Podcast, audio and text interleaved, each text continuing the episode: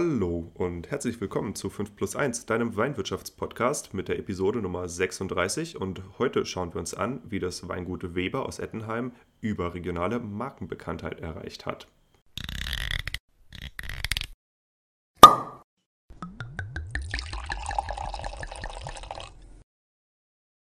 Übrigens, bei 5 plus 1 dreht sich alles um die Frage, was macht eine Weinmarke erfolgreich?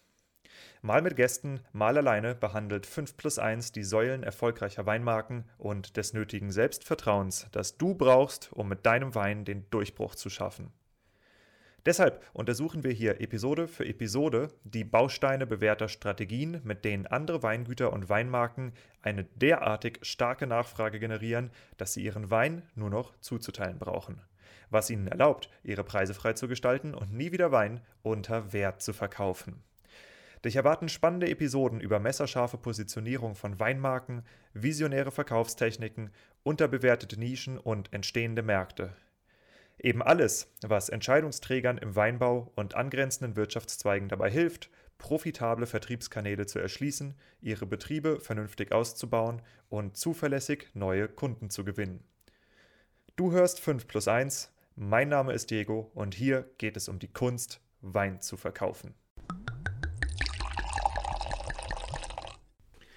Ich bin das erste Mal auf das Weingut Weber aufmerksam geworden, als sie bei der Generation Riesling ein Instagram-Takeover gemacht haben und einen Tag lang ihr Weingut äh, über den Generation Riesling-Account vorgestellt haben. Ich habe mir das sehr aufmerksam angeschaut und gedacht, hm, das sieht ziemlich professionell aus, was sie da tun, sowohl Social Media technisch als auch beeindruckendes Weingut. Hab kurzum angerufen, mit der Annika gesprochen und mich dann mit ihr verabredet zur Weinlesetour, wo sie ähm, die erste Station waren, die ich praktisch besucht habe. Ja, ich habe äh, ein sehr spannendes Interview aufgezeichnet, das wirst du ja gleich hören. Ähm, kann ich dir sehr empfehlen, das durchzuhören. Ähm, es ist einfach die Geschichte davon, wie das Weingut Weber innerhalb der letzten zehn Jahre wirklich stark expandiert ist, wie die beiden das hingekriegt haben und bestimmt ein Lehrstück für andere Winzer, ob man jetzt äh, auch konventionell oder bio oder wie auch immer ist, darum geht es hier gar nicht, sondern es geht einfach darum, mit welchem Mindset und mit welchen Methoden das Potenzial eines Weinguts an einem bestimmten Standort so stark ausgenutzt wird. Und das ist eben was, was du auch bei dir machen kannst. Ja? Nicht jeder ist ähm, geografisch so gelegen wie das Weingut Weber, nicht jeder hat Bock, so viele Events zu machen oder hat auch die Immobilien dafür, so Events zu machen.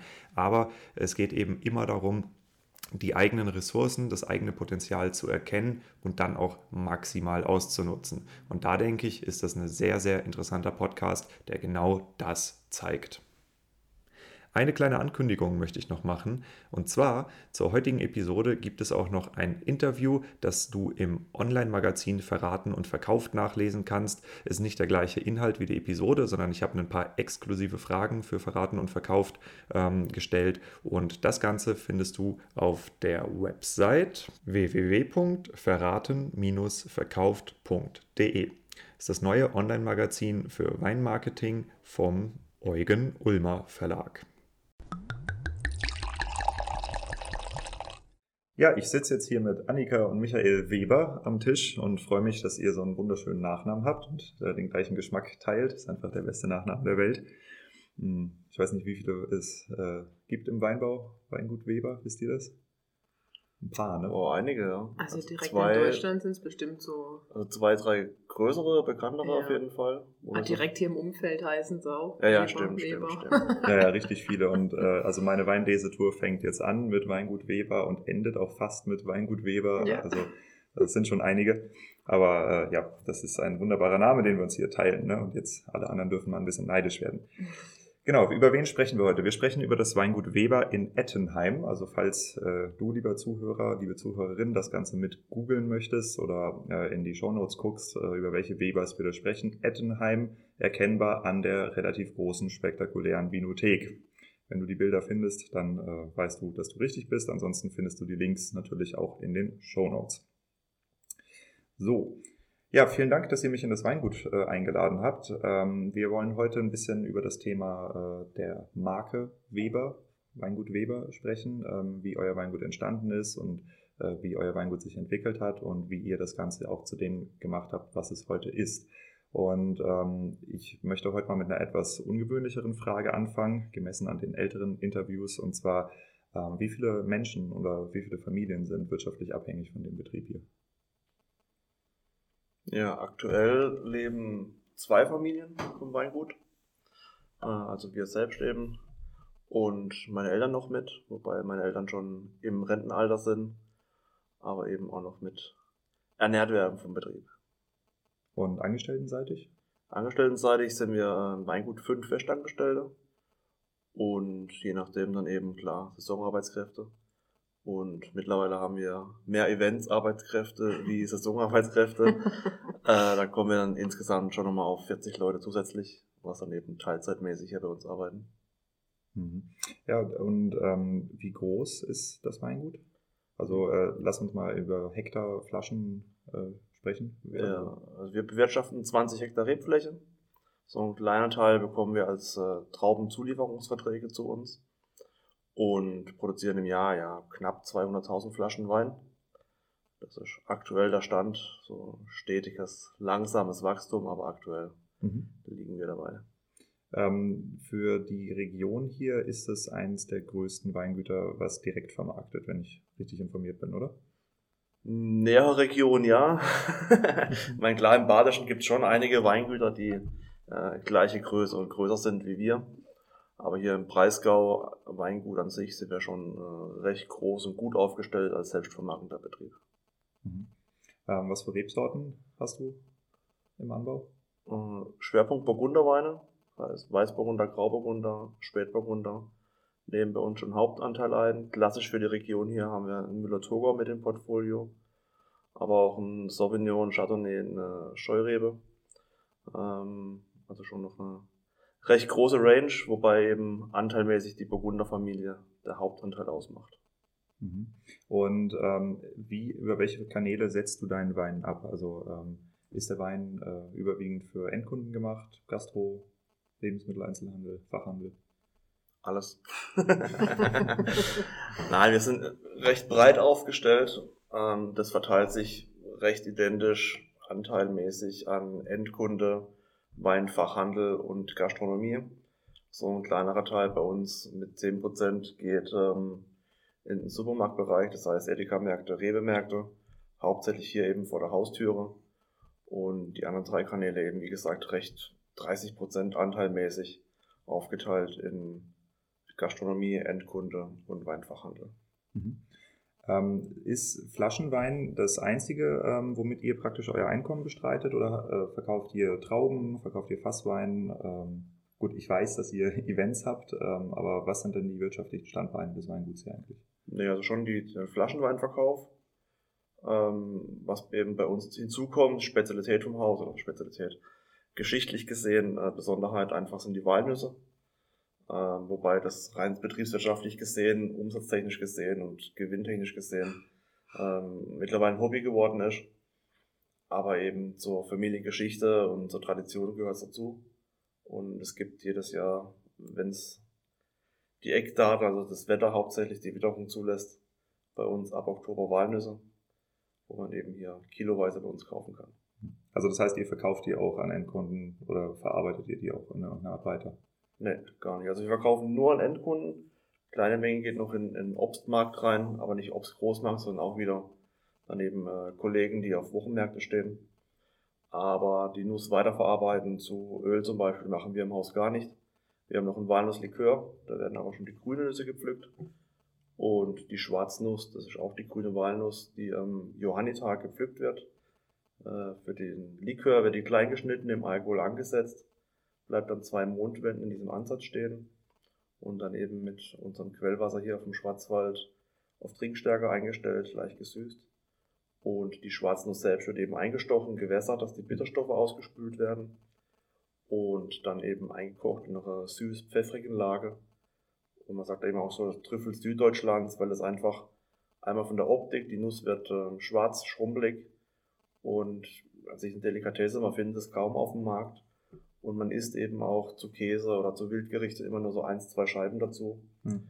Und aufgrund dessen vergleicht man das eben so mit ein bisschen Geschichte Trüffel, aber hat hat geschmacklich natürlich gar nichts mit zu tun. Ja. Mhm.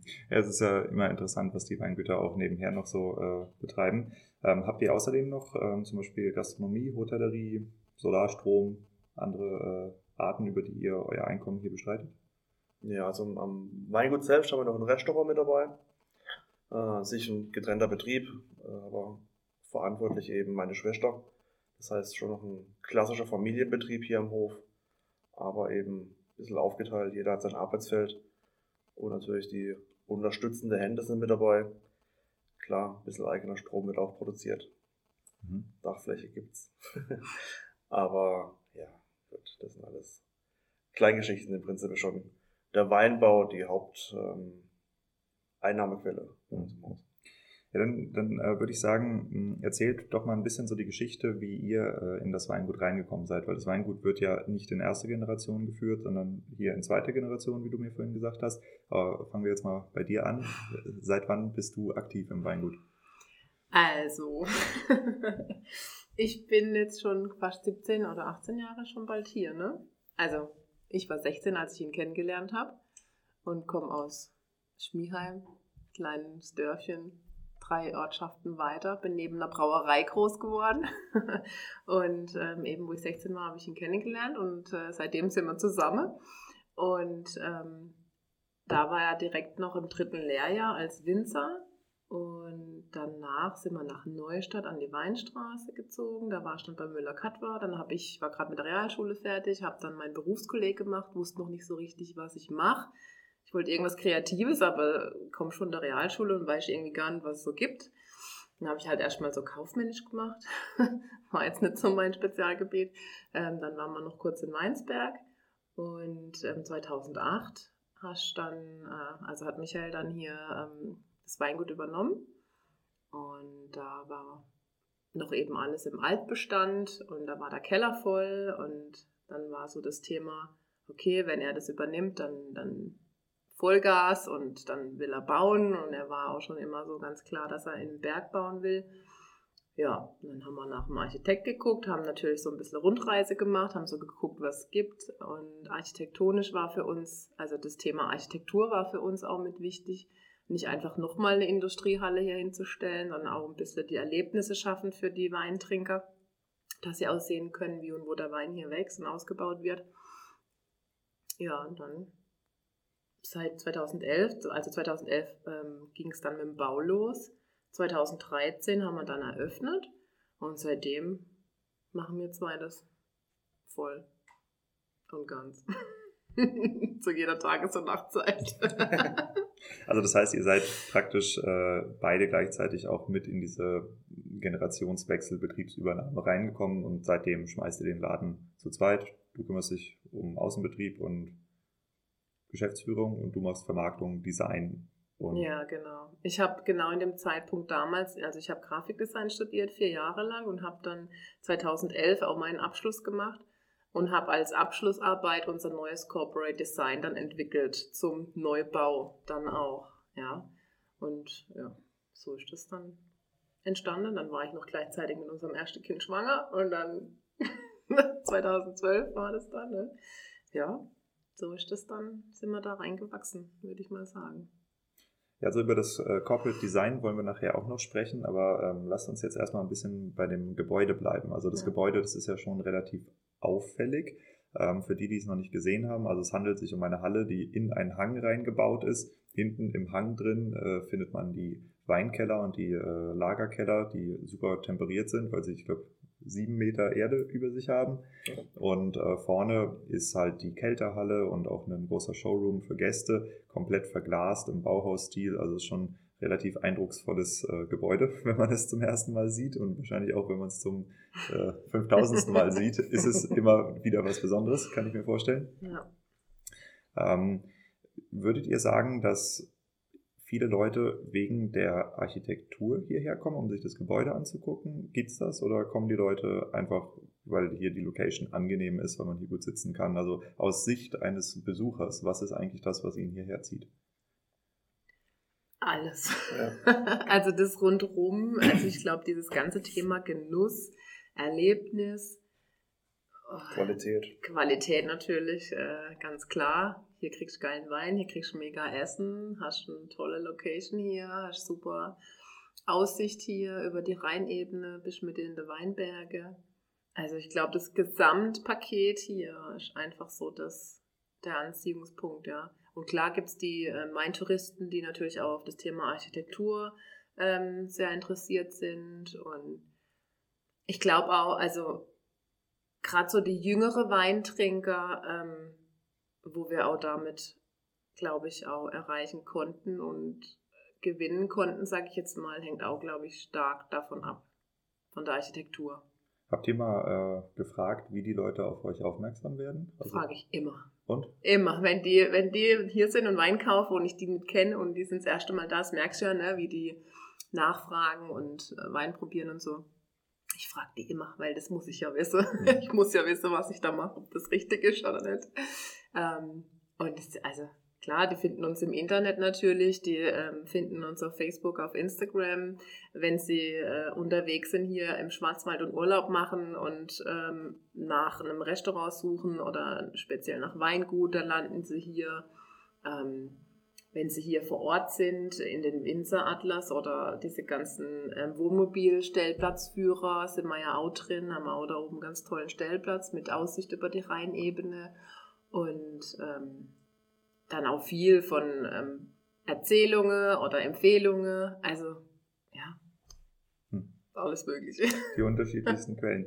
Ähm, genau, ich habe äh, vorhin auch äh, ein bisschen äh, hier gesessen. Also es gibt hier so ein kleines äh, hölzernes Zelt, ein Wooden Tent, äh, was ganz oben über den Gebäuden steht, wo ich jetzt äh, die Nacht auf dem Sofa verbringen darf. Das ist sehr cool und da oben kann man sitzen und beobachten, was hier so passiert auf dem Weingut. Und da sind tatsächlich echt viele Camper hier. Also mhm. ich kann mir vorstellen, dass es sogar noch manchmal mehr ist als das, was hier im Moment da ist.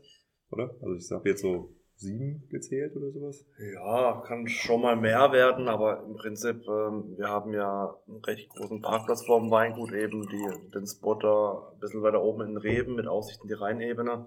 Ähm, also es gibt jetzt nicht die Möglichkeit, hier Strom, Wasser zu bekommen, sondern im Prinzip ist eben einfach nur eine Nacht, ähm, sich auszuruhen, eine Nacht zu stehen. Aber klar, es bietet sich natürlich an, dass man einfach, ähm, wenn man zu uns in die Bibliothek kommt, ein bisschen Weine degustieren möchte, dass man nach stehen bleibt oder wenn man eben im Restaurant ist und da einen gemütlichen Abend hat, ein bisschen was essen, trinken tut, dass man einfach ähm, ja, nicht mehr losfährt, sondern einfach bleibt. Und das Thema Campen ist ja allgemein mittlerweile, ja, wir haben schon, genau, ja, Trendsport. Also seit letztem schon, Jahr, ja, dank Corona, ja, sag ich genau. jetzt mal, ja. Hat das so richtig Fahrt aufgenommen und, und vorher haben wir es auch schon gemerkt, ja, dass, dass mhm. da schon ein bisschen, ähm, Möglichkeiten bestehen, da Seit wann habt ihr denn den Parkplatz dafür eingerichtet? Schon, äh, der ist schon immer so, wie er ist. Also da, das war früher eigentlich immer unser Busparkplatz, wenn früher die großen Busse gekommen sind mit, was weiß ich, 40, 50 Leute, Weinprobe, Kellerführung, Essen, Festbar, was weiß ich. Ähm, da war das immer der Busparkplatz. Und dann, also früher war das so unterm Jahr, da stand mal heute mal einer, dann mal nächsten Monat wieder einer.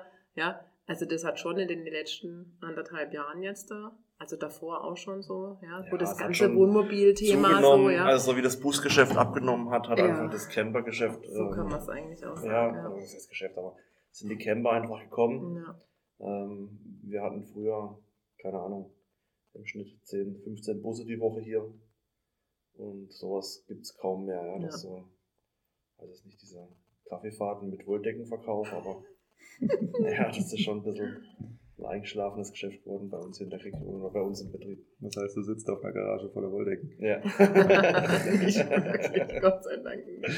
Okay, gut. Ähm, lass uns noch mal ein bisschen zurückgehen in die Geschichte der Familie Weber. Das Weingut besteht seit wann an diesem Ort? Hier in Ettenheim seit der 70er Jahre, ne? Ja, genau. Also im Prinzip vor, vor gut 70 Jahren sind mittlerweile die, die Walnussbäume gepflanzt worden. Äh, noch vorher, bevor die Walnussbäume, die Reben da waren, wurden hier in diesem ganzen Bergrücken äh, Eisenerz abgebaut. Das Ganze war irgendwann nicht mehr rentabel, das Land wurde verkauft. Und dann hat eben mein Opa hier von der Ettenheimer Seite 16 Hektar von dem Bergwerk abgekauft, hat dann eben zuerst die Walnussbäume gepflanzt und dann wurden eben hier die ganzen Rebterrassen flurbereinigt, terrassiert und dann eben Reben angepflanzt. Der Ursprung von der Familie kommt vom Kaiserstuhl von Jechtingen Und die ersten paar Jahre wurden immer eben die Trauben und auch die Walnüsse immer von hier, von Ettenheim nach Jechtingen transportiert, dort ausgebaut. Der Betrieb dort war eben schon so ein klassischer landwirtschaftlicher Betrieb. Das heißt, ja, es gab Wein, es gab Obstbau, es gab äh, Vieh, äh, ja, also so wirklich Typisch Mischbetrieb, Landwirtschaft. genau, wo es einfach alles gab. Und mein Vater hat sich eben immer schon mehr für den Weinbau interessiert, hat auch eben Winzermeister, also Winzer gelernt, Winzermeister, hat das Land hier in Ettenheim vererbt bekommen und dann eben Anfang der 70er Jahre hier Wirtschaftsgebäude, Wohngebäude, zuerst mal Strom, Wasser, Abwasser. Wir sind ja, ja gut eineinhalb Kilometer außerhalb von der Ortschaft. Das heißt, das Ganze musste ja erstmal erschlossen werden. Und das war dann eben mit der Anfang hier. Ende der 70er Jahre meine Eltern dann hier so im süddeutschen Raum eine der ersten Straußwirtschaften eröffnet. Nach dem Krieg. Ja, Ja. genau, nach dem Krieg dann wieder. Früher dann eben in der eigentlichen Autogarage, ja, also wirklich so rustikal mit, von Erzählung her, mit, mit Pappteller und äh, Kunststoffbesteck. Ja, also wirklich ganz äh, minimalistisch angefangen. Und daneben ist sich der Betrieb Stück für Stück gewachsen. Ja. Anfangs eben sechs Hektar Rebfläche gehabt, wurden selbst ausgebaut worden und ha- hauptsächlich dann eben schon über die Straußwirtschaft vermarktet worden. Die Leute, wo da waren, also früher als Kind, ich weiß es noch, wenn, wenn Leute hier vorgefahren sind, haben Wein eingekauft, äh, da wurde erstmal das Auto vollgeladen, aufgeschrieben, was drin ist, und dann wurde zur Kasse gegangen und bezahlt, ähm, weil wirklich die Leute mitgenommen haben, was noch ging. Das ist ja mittlerweile auch komplett anders. Ja. Das, das Kaufverhalten, äh, man weiß, heute Abend trifft man sich mit Freunden oder man ist zu Hause, man kocht das und das, dann kauft man eins, zwei, drei Flaschen und das macht man irgendwie zwei, dreimal die Woche vielleicht. Aber eben nicht mehr so, dass man einfach irgendwo hinfährt, sich die Hütte volllädt und zu Hause im Keller erstmal einlagert und nachher losgeht.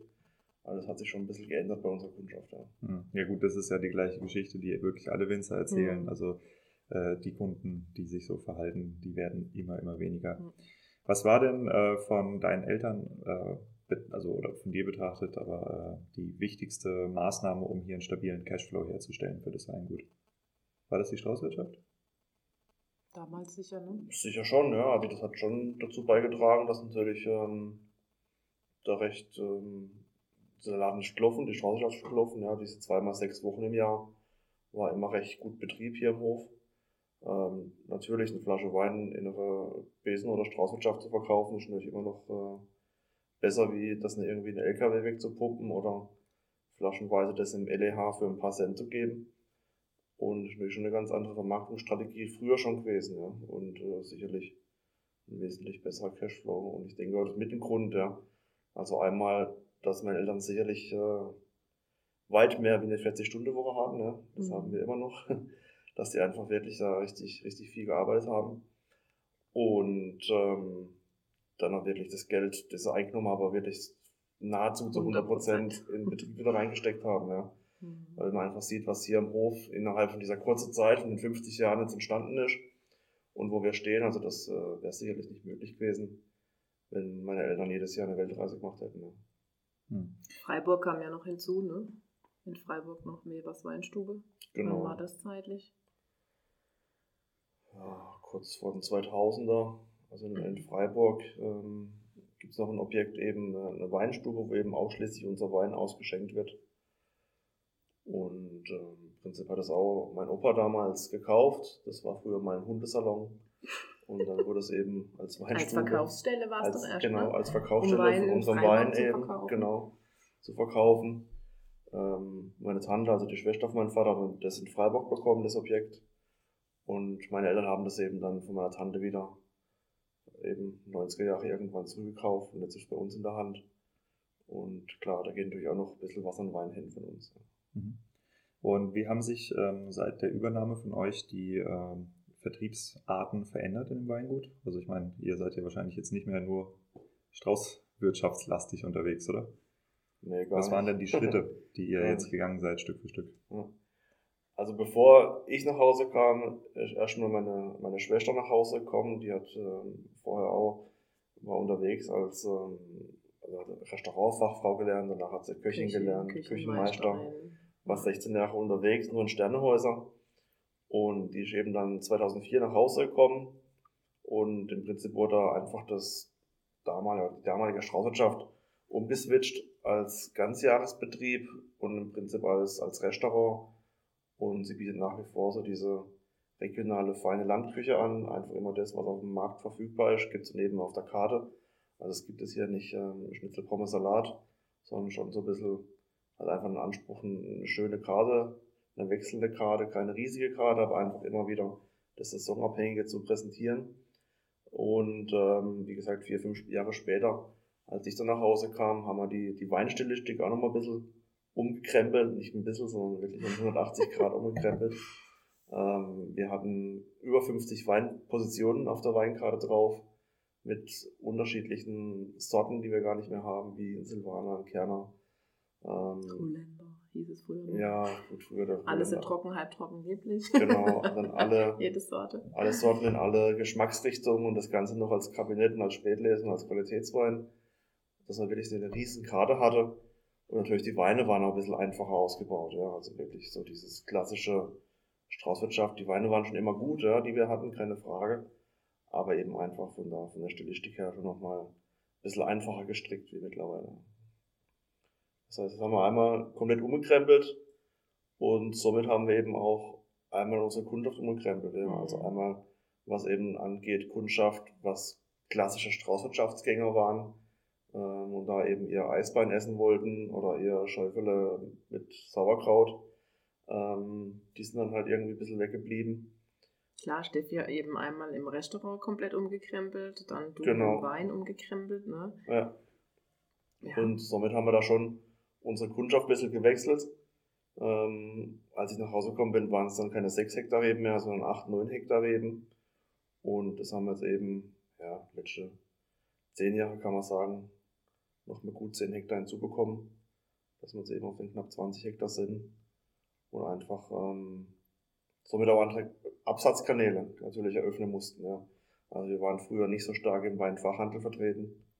Äh, wir waren nicht so stark im Gastronomie war ja fast gar Gastronomie nichts. hier im Umkreis, ja. die wollten uns auch nicht unbedingt. Nee, das war dann immer so Konkurrenzdenke, ne? weil ja eigene Gastronomie am Hof war. Das heißt, die wollten dann alle nichts damit zu tun haben, sozusagen. Das ja. hat sich Gott sei Dank verändert. Ja, mittlerweile kommen die auch auf uns zu und sagen, hey, Weber, euch brauchen wir auch auf der Karte.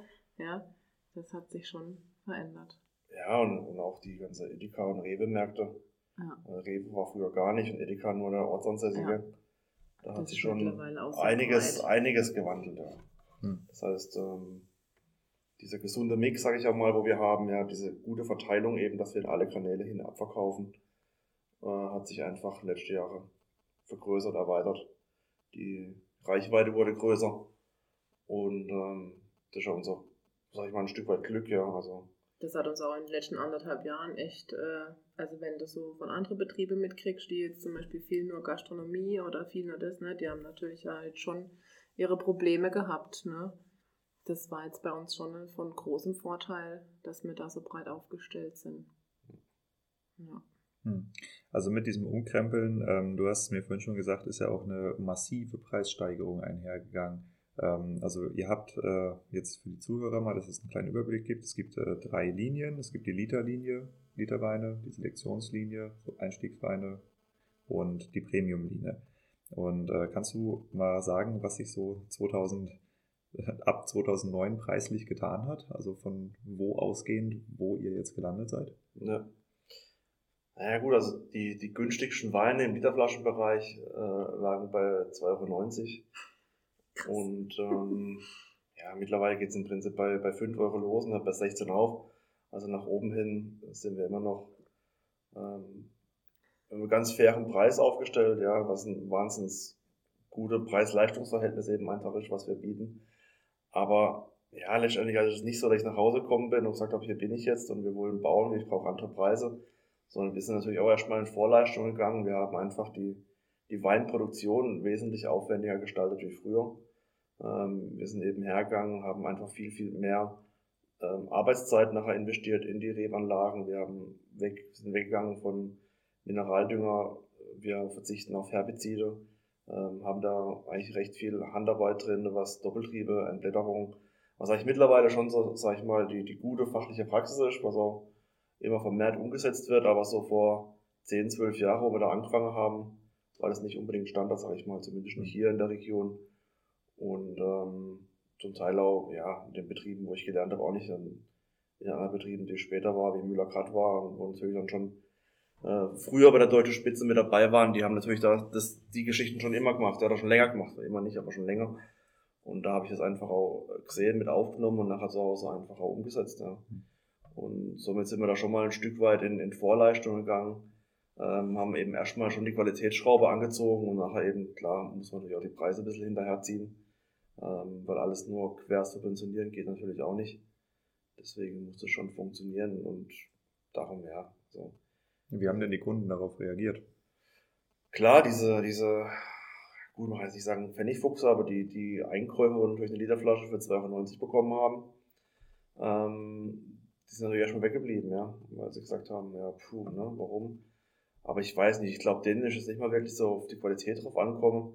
Jetzt auch nicht unbedingt nur auf die Wirkung, ja, dass sie Alkohol haben, aber ja, denen war es ein Stück weit auch gar nicht bewusst, was, was da vielleicht dahinter steckt und was es Arbeit ist und was, was so die Philosophie ausmacht. Ähm, die wollten einfach nur ihr, ihr Viertel Wein am Abend trinken und wo das jetzt mal herkommt, war vielleicht sogar zweitrangig.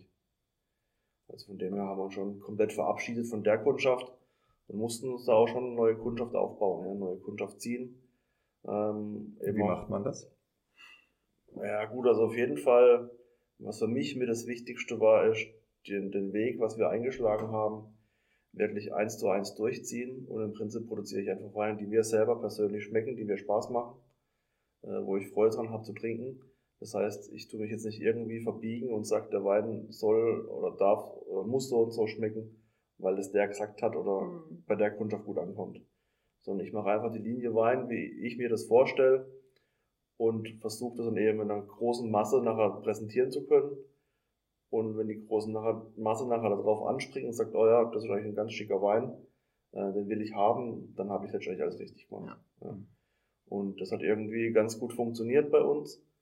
Ähm, ist es nicht so, dass wir Weine haben, die irgendwie mainstreamig sind. Ja, also das sind sicherlich Weine mit, mit Ecken und Kanten, aber trotz allem einfach gefällige Weine, die einen schönen Trinkfluss haben, ich sage immer, die nachverlangt sind. Also wenn man abends sitzt und das Fläschle gleich leer macht, das nächste Fläschle auf, dann ist eigentlich das erreicht, was ich erreichen will. Wie siehst du das?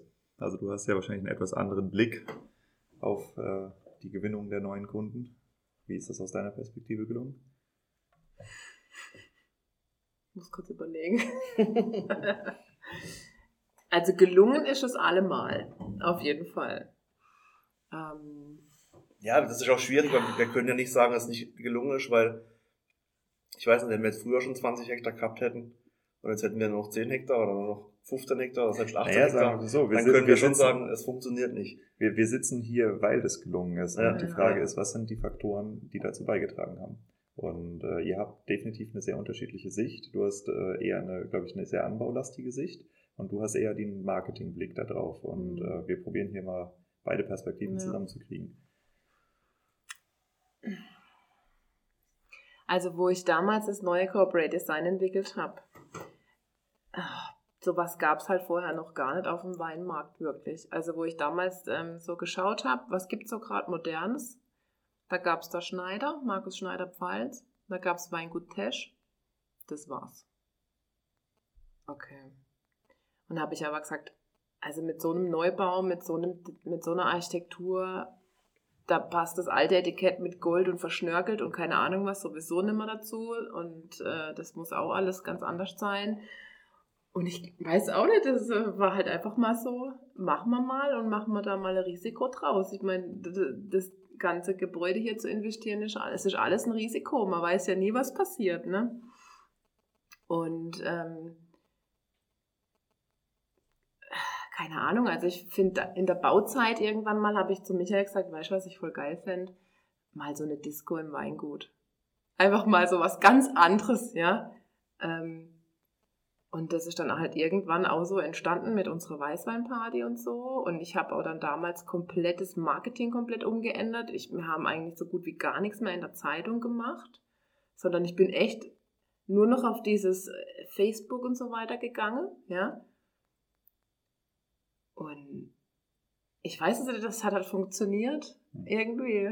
Weil das das Durchgängige auch, ja. Also ja, natürlich. Jetzt angefangen mit, mit Etikett, mit, keine Das ist Ahnung. auch wichtig, das habe ich ja auch gelernt, dass es Eben. wichtig ist, dass du Corporate Design hast, dass du deine Linie fahrst. Er fährt die Linie im Weinausbau, ich fahre die Linie im Design komplett durch und das ist eine Beständigkeit und das ist wichtig und die Leute müssen ja wissen, wenn sie das sehen, das ist Weber, ja. Und ich weiß noch, dass ich damals zu Michael gesagt habe, weißt du, was voll geil wäre, wenn Weber mal voll die Marke ist. Ja, und vor zwei Jahren war der Punkt, wo ich gesagt habe, boah, krass. Irgendwie haben wir es geschafft.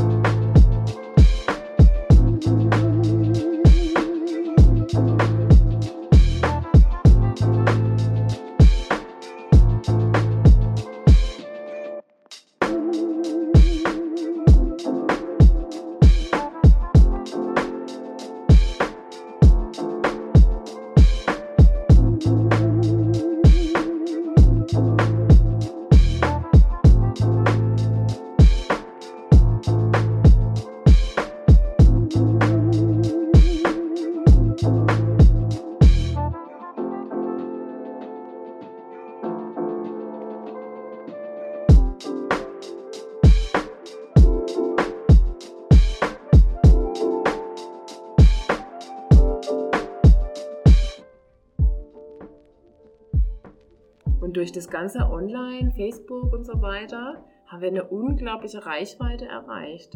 Deutschlandweit plötzlich. Anfang war es ja wirklich nur so hier regional, ne? so ein paar Kilometer um Etterheim rum. Und ähm, das hat dann plötzlich so, äh, sag mal, aus Dimensionen eingenommen, das konnte man sich irgendwie gar nicht vorstellen. Also ich habe ja kein Marketing studiert, sondern nur Grafikdesign. Aber ähm, ja, Ja, aber diese, diese Beständigkeit eben einfach, ja. Natürlich, wo wir das Etikett umgestellt haben, weggegangen sind von dem Logo, mussten wir es natürlich auch anhören, ja, von Altkundschaft. Ja, das, Das sieht, geht ja das, das nicht geht nicht, das sieht so billig aus. Aber das war nur Ähm. zu dem Zeitpunkt, wo das Etikett mit dem neuen Design, wo das neue Flaschendesign noch drüben im alten Verkaufsraum stand. Im Restaurant drüben. ja, das Ja? gab eben so ein da halbes gab es Jahr. das hier ja noch nicht. Ja. Das war noch nicht fertig.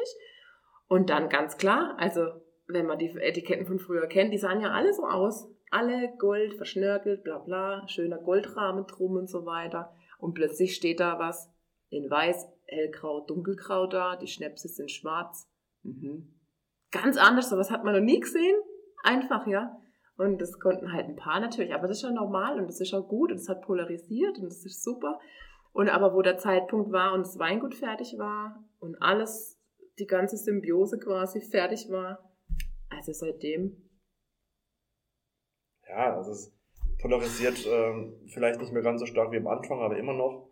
Aber letztendlich, ja, oder ich habe immer gesagt, ja, also wir müssen nichts machen, ähm, was allen recht ist. nee, ne? gar nicht. Also wir dürfen ruhig ein bisschen anecken und ein bisschen ankanten, weil letztendlich, wenn nachher 50 Leute am Tisch sitzen und dann wird drüber geredet, hey, warum, was macht der Weber da, warum sieht es jetzt so aus, ja, letztendlich, wir sind Gesprächsstoff von dem Tisch, was will man mehr? Hm. Ja. Ähm, Ich finde halt auch das Wichtige ist so, also er hat so seinen Fokus voll auf dem Wein, er zieht sein Weinding voll durch und voll geradlinig und alles, ja, und, und kein Schnickschnack. Und das Gleiche läuft bei mir im Design, ja. Das, das Design ist ja aufs Wesentliche reduziert. Was haben wir drauf? Wir haben die Weinsorte vorne drauf, wir haben unsere Linien drauf, die die Reben visualisieren und unser Name. Mhm. Ja, das war's. Auf der Rückseite sind dann die ganzen Dinge, die drauf müssen und drauf sein äh, sollen oder halt wichtig sind natürlich auch für den Wein, dass man auch die Kategorien unterscheiden kann, wo man hat. Und das war's. Also dieses aufs Wesentliche reduziert. Ich finde es heutzutage als immer total schwierig, wenn ich äh, neue Etikettendesigns sehe und das sind voll die Stories auf dem Etikett, wo man erstmal überlegen muss, hä, was soll das jetzt bedeuten und so, ne? Alles schick, alles cool, aber für mich macht das keinen Sinn. Ja, und das ist, glaube ich, so das, was uns auch so verbindet, einfach so diese Gradlinigkeit, kein Schnickschnack drumherum, einfach auf das Wesentliche reduziert und mhm. fokussiert halt auch. Ist Weber eine Weinmarke für Weinkenner oder ist Weber eine Lifestyle-Marke? Ich finde, es ist eine Lifestyle-Marke, muss ich ganz ehrlich sagen.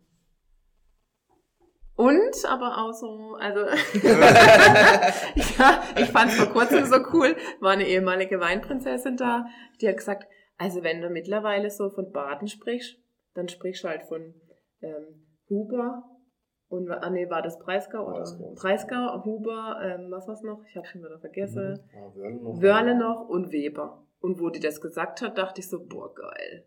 Ja, und früher so Weber, Weingut Weber, wer ist das? Ne, ne. Und mittlerweile haben wir halt einfach so einen Namen.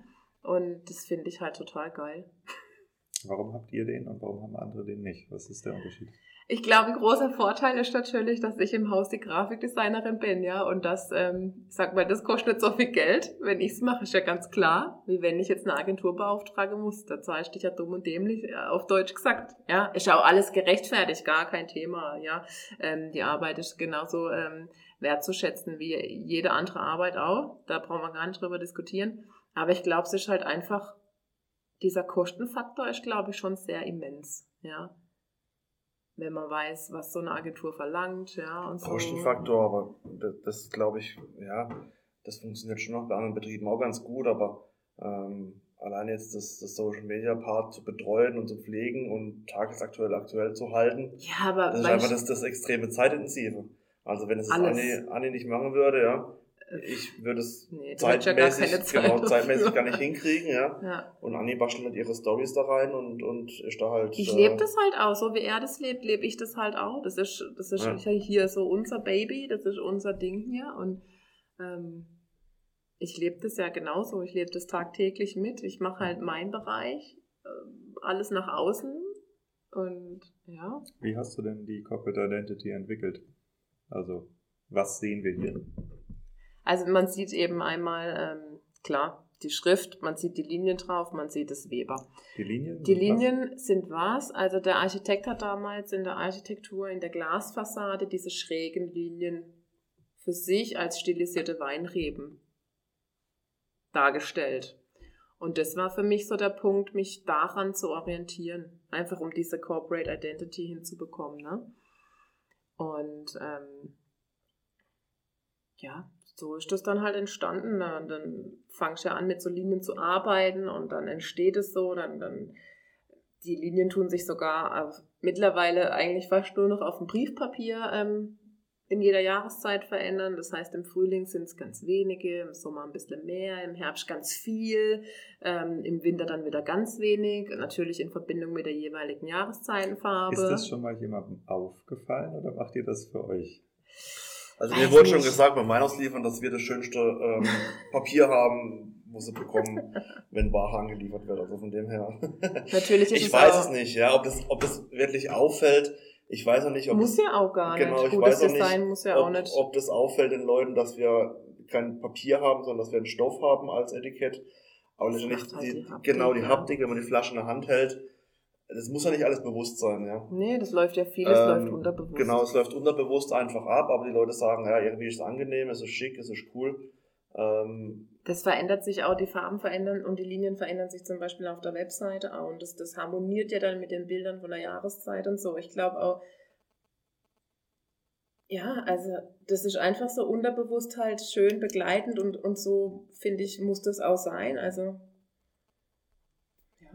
nicht aufdringlich, aber einfach äh, ja, und, auch, und wenn ich von, von ich kriege immer so viel Rückmeldung in den letzten zwei, drei Jahren so, finde ich sowieso extrem. Ähm, egal wenn die auf unserer Webseite sind, sagen die, oh, voll die tolle Webseite. Und ich denke immer, ja, könnte man immer noch was besser machen. Optimierung geht immer, ja. Ähm, also das kommt schon. Also die, die, Leute sagen das auch mittlerweile total oft, dass das alles so toll ist und alles ähm, sehr hochwertig aussieht und, und es passt alles so schön und, und ja. Schon authentisch. Authentisch. Authentisch, genau. Authentisch. Authentisch, nee, also man, manchmal kennt man wirklich äh, Hochglanz Homepage, ja, dann fährt man dahin denkt so, ja gut, äh, also ich habe mir da ein bisschen mehr erwartet, wie das, was ich gesehen habe. Ja.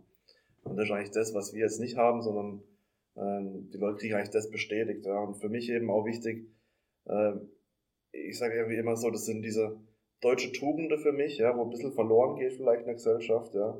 Ähm, das ist mit unter anderem einfach diese Zuverlässigkeit, diese Pünktlichkeit, diese Genauigkeit, was eigentlich das schon ausmacht und das ist auch genau das, was, was die Kundschaft sich bei uns zu 100% verlassen kann. Ja. Also wenn zu mir einer sagt, das hört man schon am Akzent. Ja. Also ich meine, ja. und, und hat, was mit, hat was mit Namen zu tun. naja, aber steht halt für Qualität, ne? Also. naja, aber wenn, wenn zu mir am, Kunde sagt, am Montagmorgen äh, soll das soweit sein, dann ist es am Montagmorgen soweit, ja. Und dann sage ich dann nicht von wegen, ich muss das da in letzten 72 Stunden durcharbeiten, weil das, das muss den nicht interessieren und das interessiert ihn oder ja, das ist, ist egal, ja. Der will es und der bekommt es. Und alles, was möglich ist, das machen wir möglich.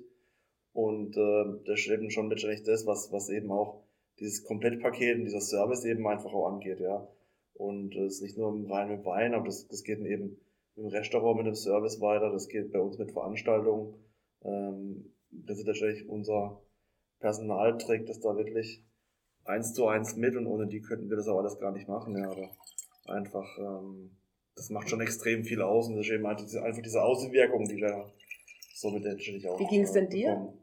Du hast uns ja auf Instagram entdeckt über den Generation Riesling-Kanal und hast uns dann geschrieben. Ja. Und dann hast du uns da gesehen und verfolgt und dann kommst du hierher. Wie ist dir denn da gegangen? Ähm, verschiedene Sachen, die ich gesehen habe. Also das eine, ähm, das ist auch das, worauf ich nachher noch zu sprechen kommen will, mhm. das sind eure Events. Mhm. Also ich finde es einfach interessant, was ihr an einer, also welche Menge von Events ihr fahrt. Ähm, das ist einfach äh, auffällig. Ähm, ich habe Generation Riesling verfolge ich schon länger, auch diese, ähm, äh, wie heißt das, wenn, wenn man die Takeovers ja. macht. Genau. Ja. Und ich fand euer Takeover extrem gelungen. Also ähm, ich weiß nicht, wie viele Endkunden sich ernsthaft einen Gener Generation Riesling-Account mhm. angucken oder ja. wie viel man eher mit anderen Winzern kommuniziert, aber ich denke, dass ähm, so wie du das gemacht hast, also äh, Stück für Stück die ganzen einzelnen Elemente des Betriebs gezeigt. Es wurde ein Tent, wo ich jetzt drin schlafe, mhm. habe ich wieder erkannt und ähm, einfach schön die Fotos in Szene gesetzt, ähm, die Leute vorgestellt. Also das war dieser eine Tag, wo ich einfach gedacht habe, okay, das, äh, da hat sich jemand Gedanken gemacht, das ist, sieht gut aus und ähm, das ist sowohl für andere Winzer interessant, als auch für Endverbraucher, als auch für Händler. Also das ist total imageförderndes Brandbuilding, was da stattfindet. Mhm. Und äh, so bin ich auf euren Betrieb im Wesentlichen aufmerksam geworden. Habe dann gedacht, okay, das ist gar nicht schlecht, was Sie da machen. ich rufe mal an und melde mich da mal. Mhm. Und ähm, genau, also äh, ich bin jetzt auch, nachdem ich hier bin, bin ich echt positiv beeindruckt, muss ich sagen. Also ich finde das, äh, genau wie ihr sagt, es wirkt sehr authentisch, was ihr hier tut. Es wirkt auch ähm, bodenständig für den offensichtlichen Lifestyle, den es schon ausstrahlt. Also ich meine, es gibt Weingüter, denen geht es finanziell schlechter, das sieht man an den Weingütern. Ähm, aber äh, ich finde es extrem angenehm, wie ihr sprecht, ähm, wie ihr auch äh, drauf seid und wie ihr ähm, euch und euren Wein verkauft. Also das passt einfach super gut zusammen und deshalb finde ich, das passt auch total gut hier in die Gegend. Ja. Also wenn man hier mhm. rumfährt, hm, das ist wie du sagst, also das Paket, was man von außen versprochen kriegt, das kriegt man auch, wenn man hier ankommt. Und das ist extrem wichtig. Hm, Lasst uns noch mal ein bisschen auf diese Events jetzt zu sprechen kommen. Also das spektakulärste, was ihr gefeiert habt, das war, glaube ich, eure Weißbeinnacht. Weißbeinparty. Weißbeinparty. Ja. Die ist schon sehr legendär, ja. Was habt ihr denn hier für Event rein? Also das hat eben damals ähm, mit der Weißweinparty angefangen. Ähm, ich wollte einfach so mal weg von diesen klassischen Weinfesten und so, ne? Also das war ja immer das Gleiche und alles so eingestaubt. Und dann hast du so eine geile Location und dann musst du da was machen. So. Und dann, ähm, ja, ist die Weißweinparty entstanden. Ganz am Anfang waren wir auf der Dachterrasse, also hier oben auf dem Weingut, ähm, haben wir eine Dachterrasse, wo man dann auch in die Reben reinzieht und so und übers Gebäude drüber und so.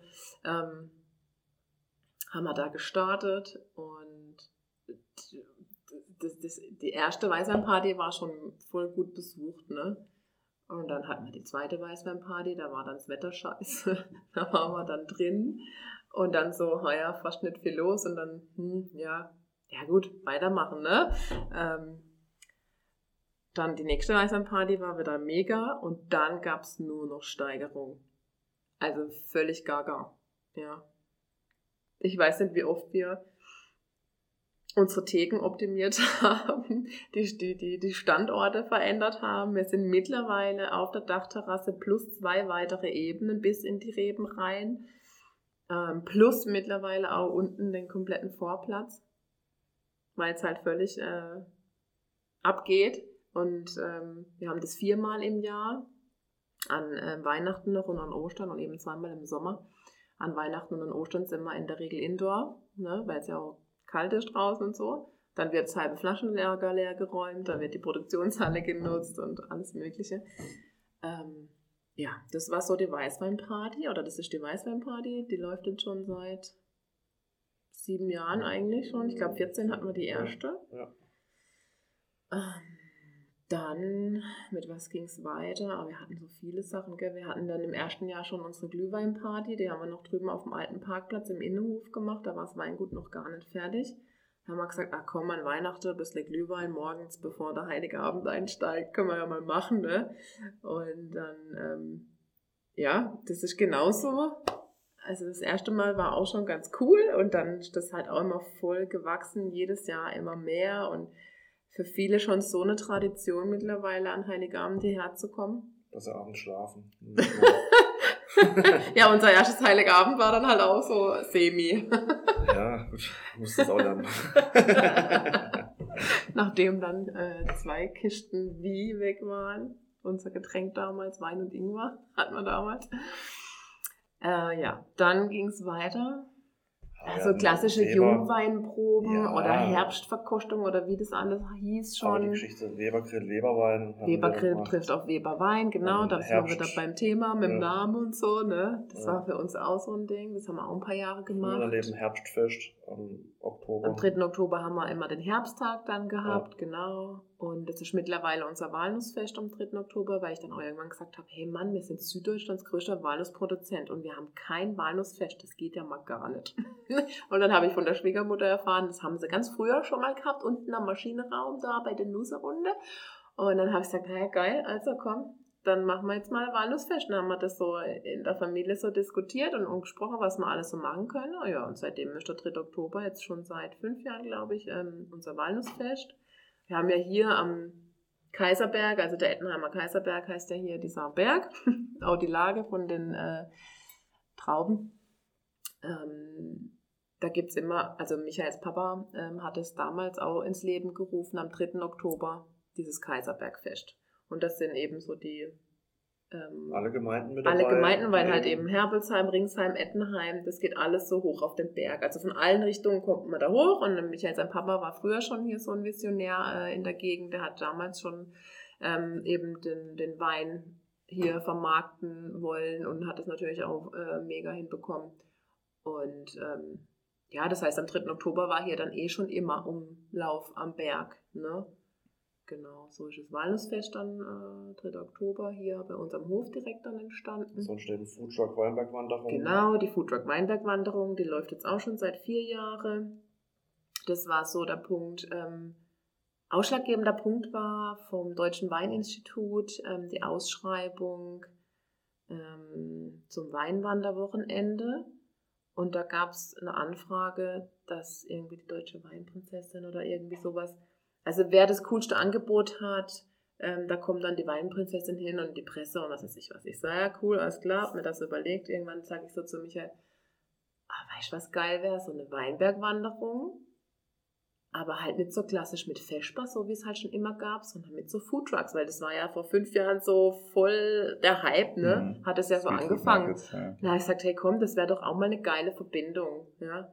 Alles klar, haben wir das gemacht, mega, mhm. ja. 10 Kilometer Rundwanderweg hier, alle zweieinhalb Kilometer kommt ein Foodtruck mit einem passenden Wein von uns dazu. Ist wie so ein, naja, Menü würde ich jetzt nicht sagen, ne? aber äh, Vorspeise, dann irgendwie so zwei, sag mal, so Hauptgänge, dann nochmal Dessert, ne? Und halt immer der passende Wein dazu. Dann kommt man wieder hier an am Weingut, dann kann man noch in die Weinlounge chillen. Ähm, auch immer wahnsinnig ausgebucht vorher. Die Weinlounge an sich ist auch entstanden vor fünf, sechs Jahren, ähm, wo ich gesagt habe, boah, ey, wenn du hier zwischen Freiburg und Offenburg, wir liegen genau in der Mitte, wenn du irgendwo abends trinken gehen willst, hast keine Möglichkeit, wirklich irgendwo schön trinken zu gehen, außer natürlich im Europapark. Das heißt, wir sind immer im Europapark drüben gelandet in den Hotels. Ne? Da gibt es auch immer schöne Bars und so. Das war so das Einzigste, wo du hingehen konntest. Da habe ich gesagt, hey Mann, es gibt nicht mal eine geile Weinbar hier. Ne? Hätte ich natürlich auch schon gern hier. Wenn es nach mir geht, werde ich schon lang fertig. Und aufgrund dessen ist dann die Weinlounge entstanden.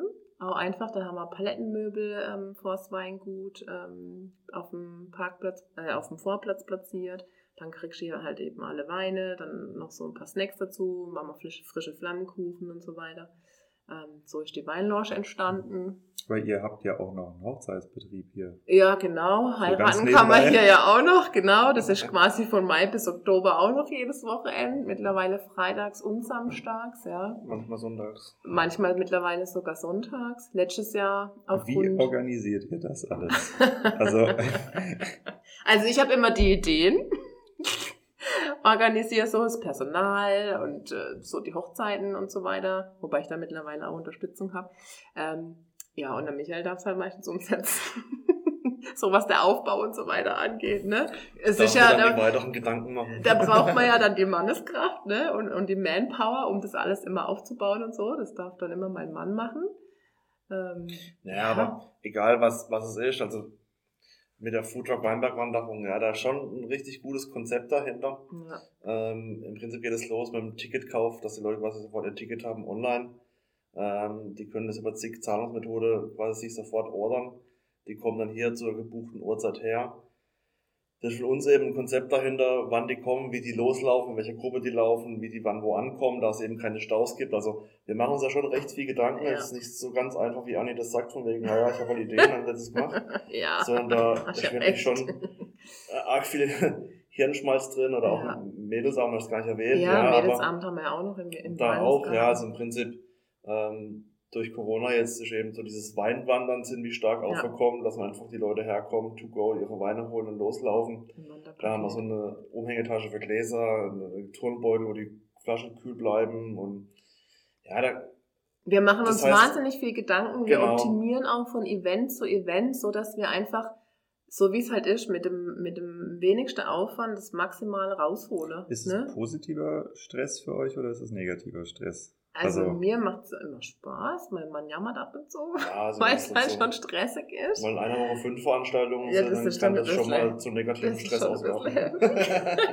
aber das haben wir in der Regel ja nicht, aber halt momentan ist halt durch Corona wirklich alles so gaga. Die ganzen Hochzeiten, die letztes Jahr alle nicht stattfinden konnten, wurden alle auf dieses Jahr verschoben. Das heißt, dieses Jahr ist alles echt so voll ausgebucht, weil ja auch alle anderen heiraten wollen, die, ne, so. Und ähm, dann haben wir auch, wo jetzt Hochzeiten nicht stattgefunden oder stattfinden durften, beziehungsweise die haben ja dann schon wieder ihren Termin verschoben, dann durften wir aber plötzlich wieder was, dann haben wir halt spontan Weinlausch gemacht, ne, weil ja der Umsatz quasi von der Hochzeit fehlt, ne.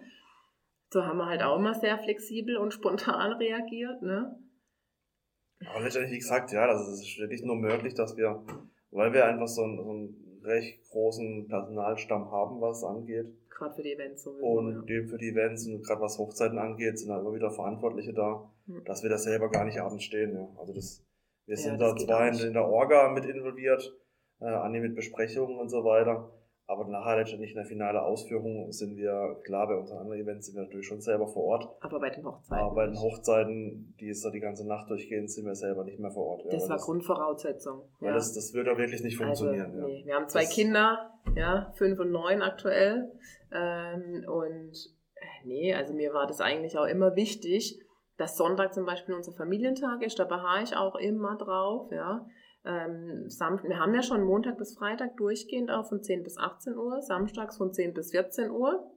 Und ganz früher war dann so, wo wir geöffnet haben, ah, Sonder, kannst du nicht zumachen, das geht ja gar nicht und so, ne? Äh, stopp, Familientag, ne? Also da habe ich mich auch sehr stark dafür eingesetzt. Ich habe mich auch sehr stark dafür eingesetzt, dass mein Mann auch um 18 Uhr dann hier ist, ja, und, ähm, zum Abendessen und Kinder und was weiß ich.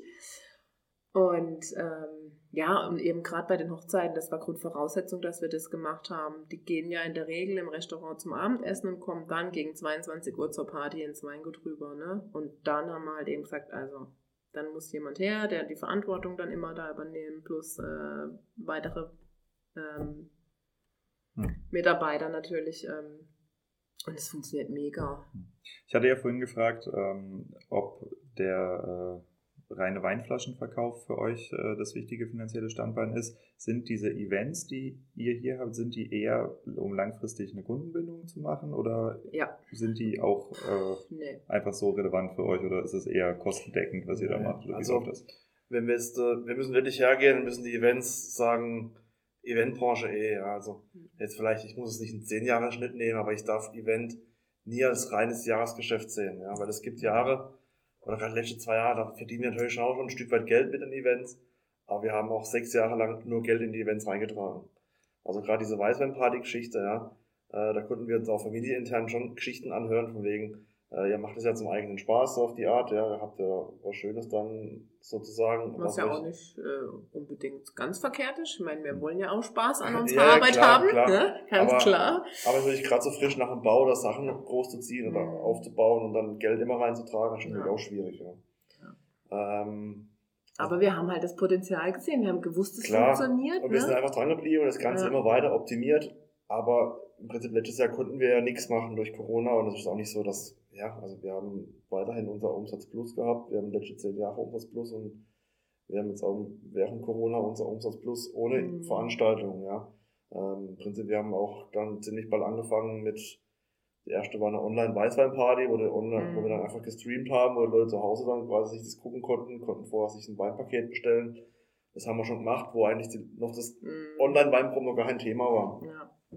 Und dann natürlich haben wir auch Online-Weinproben angeboten, Jahresvorstellungen, das heißt, wir haben, ja, wir sind da einfach immer gleich irgendwie mit am Start und, und machen was und warten das nicht Ewigkeiten ab und jammern hinterher, es lief nichts, sondern wir probieren eben einfach. Und ja. ähm, klar, manche mhm. Sachen bezahlt man Geld, manche Sachen verdient man Geld. Aber unterm Strich gesehen, also wenn ich eine Anzeige in der Zeitung schalte und gebe da 800 Euro für aus, dann weiß ich auch nicht, was es bringt. Mhm. Mhm. Michael, lass noch mal ein bisschen äh, bei dem Thema Preis-Leistung und Corona bleiben. Wir hatten vorhin, als du mich durch den Weinberg gefahren hast, ein interessantes Gespräch über den Wegfall der Messebesuche für dich. Und zwar äh, natürlich namentlich den Wegfall der Prowein. Ähm, wie konntest du das kompensieren? Also ich meine, klar, du hast jetzt weniger Kosten für Prowein. Hast du ähm, gemessen daran auch weniger Geschäftskontakte oder weniger äh, Neukontakte oder hat sich das einfach nur verlagert und du kannst ohne übertrieben teure Messebesuche eigentlich auch ganz gut leben? Also es während Corona, wir haben schon, also ich weiß gar nicht, wie lange wir einen Online-Shop haben. Das hat Papa wirklich recht früh angefangen. Ah ja, schon über 20 Jahre. Ja. Locker. Weißt du, wo ich hier ähm, war, ja, ja. da gab es es schon. Also im Prinzip dieses das Online-Geschäft ist schon durch während Corona schon durch die Decke gegangen, kann man schon fast sagen. Ne? Ähm, das hat ganz gut funktioniert. Wir haben jetzt dann auch letztes Jahr eine, eine Online-Weinmesse dann haben wir teilgenommen bei äh, Dein Wein. Dein Wein Expo. Ähm, genau, das hat eigentlich auch ganz gut funktioniert. Und letztendlich, ja, ich habe es dir gesagt, also wir fahren nach Düsseldorf auf die Prowein und natürlich einfach herzustellen und sagen, ich warte jetzt mal, bis aber neuer herkommt, nachher schön Wein einkauft. Das ist Prowein eigentlich eh nicht mehr. Ja, ich weiß nicht, wie es früher war. Und wenn ich dann nachher auf der Prowein stehe und ich rede da mit äh, Kollegen, die eigentlich im Restaurant zwei, drei, vier Kilometer um mich drum rum sind, frage ich mir lau, ja gut, bringt's das, muss das sein? Ja, natürlich trifft man natürlich auch die anderen, die von ganz Deutschland kommen, keine Frage. Aber da haben wir auch schon diskutiert, ja, wenn wir wirklich mal so eine eine Wochentour starten würden und würden unsere Weinhändler deutschlandweit abklappern, äh, wären wir auch bei jedem gewesen, mit jedem geredet, der könnte die Weine probieren und es die Proben nicht unbedingt zwingend. Ja. Ähm, kurzes Fenster auf.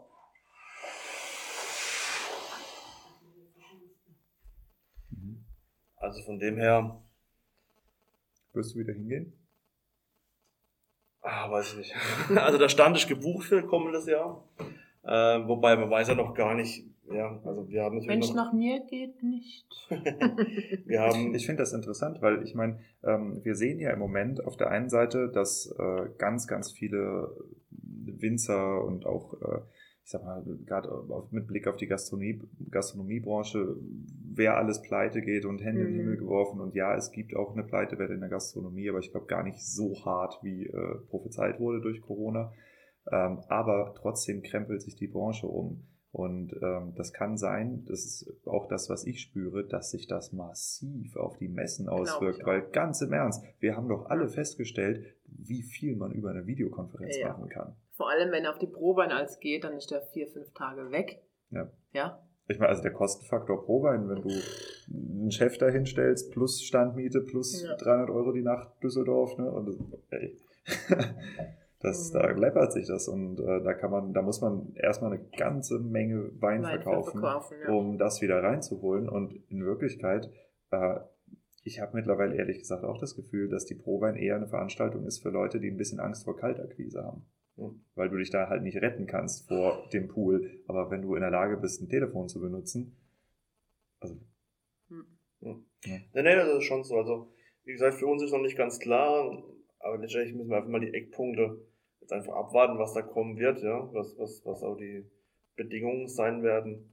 Oder müssen wir das ganz klar abwägen, ob es für uns Sinn macht. Also, wie gesagt, wir haben ähm, jetzt auch ohne Prowein genauso viele neue Kunden hinzubekommen. Und äh, wir machen hier kein Pro-Wein-Bashing, ja, nur dass das mal klar wird, Nee, sondern aber es da ist ja einfach, es ist, es ist der wichtigste, es Das ist ist einfach die wichtigste. Messe Ja. Ja. und äh, die steht hier stellvertretend für alle Ja. anderen Messen. Ne? Ich will Mhm. mir nicht äh, nachher äh, anhören müssen, äh, der Diego verteufelt die Prowein. Die Prowein kann für viele Winzer sehr, sehr, sehr hilfreich sein, wenn man sie sich dann dann leisten kann.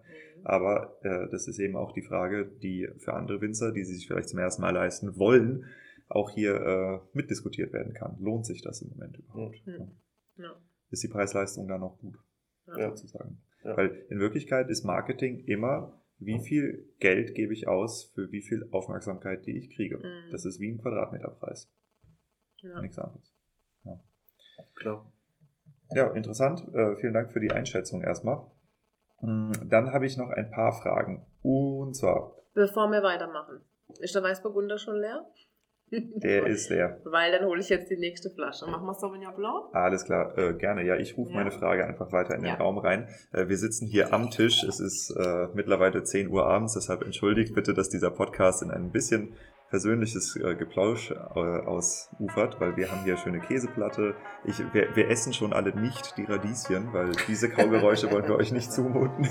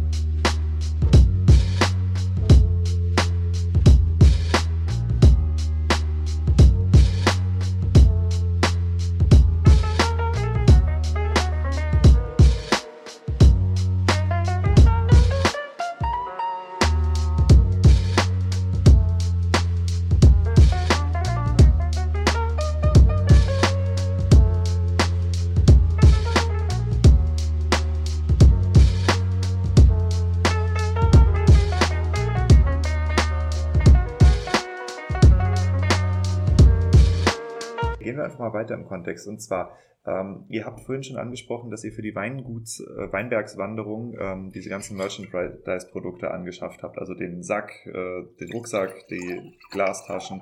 Äh, aber ihr habt ja auch so ein Wristband, ne? ihr habt T-Shirts. Was für eine Bedeutung hat äh, der Merchandise für euch? Ist das hat es irgendeine Umsatzrelevanz? Ist das Kundenbindung? Ist das Brandbuilding? Ist es einfach geil, wenn jemand toll. euren Namen irgendwo trägt? Also ich meine, welche, warum macht ihr das? Ja, das ist schon. Es ist halt, es ist Merchandising. Ja, also ich finde es mega, ich feier's voll, wenn die Leute sich so ein T-Shirt kaufen, wo Safe Water Drink Wine draufsteht und natürlich Weber. Die kommen hier zu einem Event und haben das an oder sie sind, keine Ahnung wo, und haben das T-Shirt an. Finde ich voll geil. Feier's voll. Also ihr habt Hardcore-Fans, die das ja, tragen. gibt's. Viele? Ja, aber, ja also 3. Oktober gibt es dann die Luftballons mit Weber drauf, wo die Kinder mit rumlaufen, eben ja. unsere Armbänder, Sonnenbrille mit Weber. Also ja. wir wollen schon es nicht. Das ist ja Branding. Prinzip, also. Eben ist Branding und im Prinzip ist das, das meiste ist natürlich äh, Merchandise, also wo sich verkauft wird, sondern wo rausgeschmissen wird, also quasi umsonst verteilt wird, damit die Leute einfach mit rumlaufen. Ja. Es ist um, ja ähm. eben, also gerade so die Sonnenbrillen, ja, die verkaufen jetzt für 2 Euro. Das ist, das ist ja jetzt nicht so, dass die Sonnenbrille 10 Euro kostet oder so. Ja, das ist einfach nice to have. Das ist cool. Ähm, kann, das ist eine perfekte Sonnenbrille für äh, natürlich die Weinwanderung oder für ins Auto, ja, aber du hast sie halt ständig da und äh, steht halt Weber drauf, ne? Und ähm, ja, früher wurden Feuerzeuge und Metermacht verteilt, ja, das ist nicht so von, Naja, was heißt früher, früher wurden? Also ich kenne nicht viele ja. Winzer, die das machen, ehrlich ja. gesagt. Ja. Also, das ist sicher mir verschuldet, weil ich, ich sehe das halt irgendwo oder ich sehe irgendwas und denke so, boah, das finde ich jetzt mal geil. Oder ich sag so, also wenn wir jetzt hier so Weinwandern anbieten, dann brauchen wir ja auch irgendwie was und dann finde ich das und sag Jeder so, wievielte ja. Kunde kauft Merchandise-Produkte? Boah. So. Also momentan finde ich so, durch das Weinwandern am Wochenende sind es viel. Ich weiß nicht, wie viel, wie viele hunderte Karton, äh, Kartons nicht, aber wie viele Turnbeutel ich dieses Jahr allein schon nachbestellt habe. Ja, Wahnsinn. Das geht schon in die Tausende. Ja, ja. Die also das, das ist jetzt so. nicht einfach nur, dass hier einmal am Monat einer vorbeikommt. Und nee, nee, nee, jedes Wochenende. Also wir haben ja auch seit diesem Jahr auch sonntags geöffnet, aber auch über Personal. Also wir stehen nicht selber da. Ähm, aber weil halt einfach der Tourismus mittlerweile da ist. Der war früher nicht da. Ja, also schon auch mit ja? eben dieses Thema Urlaub zu Hause machen. Ja. Ich meine, wir sind ja hier wirklich Vorbergzone auf dem Schwarzwald. Ja. Wir sind hier drei Ländereck, also man kann von Frankreich nach Straßburg rüber, man hat sofort die Schweiz da, man hat Freiburg, wahnsinnig schöne Stadt und man hat einen Schwarzwald, Europapaktisch auch vor der Tür. Das heißt, man kann wirklich herkommen, hier mal fünf Tage Urlaub machen. Ja ähm, die größten Wasserfälle, Triberg, also das, ja, ist Aber man muss auch sagen, ich meine, dieser Tourismus, dieses Marketing, das hat ja jahrelang, jahrzehntelang geschlafen. Das ist ja, ja. ey, was ich mich da schon überall eingesetzt habe, dass hier mal was vorangeht, das ist ja... Also Schwarzwald ist mittlerweile, ja, ja. ist hip und ist auch Trend, ja. da Urlaub zu machen. Äh, vor 20 Jahren, da habe ich gesagt, ich komme in den Schwarzwald und so, puh, ja, geh du mal. Ja, Und das wandern ja sowieso, also. Genau. Ne? Das ist ja seit letztem Jahr auch voll, ne? dir blieb ja am Ende nichts anderes übrig. Ah, schön in Verbindung mit Wein. Okay, cool. ja, und das ist echt, also wie gesagt, seit diesem Jahr haben wir sonntags auf und sonntags kommen die meisten Leute hier zum Weinwandern her, ja. Aber das heißt ähm, also jetzt nochmal, um äh, den, den Strich darunter zu ziehen, ja. Merchandise funktioniert in Kombination mit ja. Touristenbesuch. Auch. Um, nicht aber, unbedingt aber Touristen, aber halt nicht nur Tourismus, Erlebnis, würde ich sagen. Ne? Wirklich Leute, also vom Ort, ja. Umkreis 100 Kilometer, sage ich mal, macht 90 Prozent aus. Ausflug. Ja, schon ein Stück weit Tourismus. Also Tagesausflug eben, ja. Also man mhm. fährt halt mit dem Auto morgens irgendwie 20, 30 Kilometer. Man hat irgendwie ein Ziel, man hat einen Plan. Ähm, man kann da eben einfach mal durchlaufen oder loslaufen. Im Prinzip kann man ja durch die Berge eben. Oben gibt's ja, wir waren da am, am Heuberg, am Aussichtsturm, wo man eben auch noch mal ein bisschen was trinken, was essen kann. Oder im Restaurant dann anschließend. Äh, genau, bei uns eben im Restaurant. Äh, wir haben im Weingut hier auch ziemlich früh angefangen mit Segway-Touren. Mhm. Das heißt einfach, es nicht nur hier zu uns zu kommen und Wein zu kaufen und dann wieder zu gehen, weil letztendlich ja schon ein Aufenthalt von 30, vielleicht 45 Minuten, ja, oder eine Stunde vielleicht mal, aber deswegen fast keine 80 Kilometer. Ja, aber ja. du hast halt hier mittlerweile einfach genau. ein, ein, wahnsinniges Erlebnispotenzial, ja. was du hier einfach mittlerweile machen kannst. Du hast, wir können ein einfaches Programm anbieten, sag ich mal, für 6, 7, 8, wenn du willst, 12 Stunden, wo du einfach hier mhm. sein kannst, was erleben kannst Und dann macht es das Sinn, ja, dass Ja. du von Karlsruhe herfährst und sagst, Mhm. schnell komm. Hm, hm, Sogar von München, also ich war am Sonntag völlig geplättelt irgendwie so, äh, wo eine dann auf die Story reagiert hat, ah, wir sind schon auf dem Weg zu euch und so, ne? Und dann habe ich so mit der geschrieben und dann so, ja, sie sind so gegen Viertel vor drei da ähm, und von München und so. Ich so, what? das ist echt krass, auch bei den Events, wo die herkommen. hm. Deutschlandweit, die fahren hier für ein Event äh, zwei, drei, vier Stunden hierher. Das ist abartig. Ja, das ist ja schon echt cool, dass ihr das geschafft habt. Ja. Ähm, werden diese Merchandise-Produkte, die ihr habt, ähm, also führen die dazu, dass ihr mehr Social-Media-Interaktionen habt? Also dass Auch, Leute ja. euch, Ja. eure, eu, euer Brandbuilding an die Kunden outgesourced ist sozusagen? Ja, ja auch. Würdest genau. du das anderen Weingütern empfehlen? Warum nicht? Ja. Ja, Ja. das ist eine Frage. Also, Ja. Also muss, die- muss man dafür bestimmte Faktoren zusammenbringen, wie geile Architektur und Events, oder glaubst du, dass das auch anders Nicht unbedingt, würde? man braucht, es ist egal, also man kann mit vielem sowas erreichen. Also Hier kommen sie halt, holen sich einen Turnbeutel, gehen wandern und posten das. Die haben die Weingläser von uns, die noch gebrandet sind, die Weinflaschen unterwegs, die haben ja alles von Weber. Hm. Wenn die das posten und dann markieren sie uns noch und so. Aber im Prinzip, wir arbeiten da drauf auch hin. Also wir haben Ja. Weindeckel, also bekannter vielleicht als Bierdeckel, aber da steht bei uns eben auch Safe Water drauf. Und was steht noch mit drauf? Ihr teile diesen Teil Weinmoment. dein Weber-Moment mit Genau. deinen Freunden. Und Also ein eben- Call to Action. Ja. Genau, auf. gleich Ja. eben die Hashtags mit dabei. Äh, Das gleiche ist eben, wenn er bei uns online bestellt, kommt eben auch äh, ein Flyer mit rein, von wegen Teile sein Weinmoment. Das heißt, wir tun schon die, die Leute einfach auch einfach dazu aufrufen, sagen, hey, Ja, das ist Marketing. ja, ja Das klar, ist aber das, das ist genau das, was eben funktioniert. Im Prinzip ist ja jeder Kunde, äh, also Ein jede Flasche. Wein, die rausgeht, ist eine Ja. Visitekarte und jeder Kunde, der das weiter postet, ist letztendlich nachher Ja. ein Werbeträger, ja. Hm. Und Kostenloser ähm, Werbeträger allem. Ja. genau, Und und das, das, Empfehlungsmarketing ist nach wie vor das, Das Beste. das Beste. Ja. Ja. Ja. Und letztendlich nutzen wir das ja. Also Hm. ohne jetzt hier Kaltakquise zu Das habe machen. ich halt irgendwann mal gemerkt, dass das funktioniert, dass die Leute das halt posten und so. Hm. Dann habe ich das halt irgendwann mal so, ja, dann Hm. müssen wir da noch mehr drauf. Ja, absolut. Und äh, ich denke, dass das auch, also wenn du sagst, äh, irgendwie ist Social Media so durch die Decke gegangen, Mhm. dass diese ganzen vielen kleinen Sachen, die zusammenkommen, das Ja. sind exakt die Faktoren, die auch dazu führen, dass Ja. irgendwas irgendwann durch die Decke geht, weil Mhm. einfach genug Arbeit an der Ja. Basis geleistet ist. Und äh, dazu ist mir vorhin auch noch was Interessantes aufgefallen. Und zwar ähm, Thema Kundenbindung. Ihr habt Kundenkarten eingeführt. Und nun habe ich doch mit vielen Winzern in meiner Zeit äh, bei Wir Winzer telefoniert und auch oft das Thema der verschiedenen Kundengruppen angesprochen, äh, wie man das auch handhabt und wie man das managt. Und äh, jetzt kann ich mir vorstellen, dass eine Kundenkarte, wenn man da erstmal drüber nachdenkt, äh, so eine Rabattkarte ist das ja bei euch, ne, äh, dass das erstmal ein ziemlicher Aufwand ist. Ähm, könnt ihr bitte mal kurz erklären, was ihr da äh, nutzt und wie das funktioniert? Ja, das haben wir auch recht einfach eigentlich gemacht. Also da gibt es ja Systeme ohne Ende, da kann ich ja Geld dafür bezahlen ohne Ende. Wir haben da halt hin und her überlegt, wie wir das am einfachsten und ähm, kostengünstigsten natürlich auch ein Stück weit ähm, umsetzen können.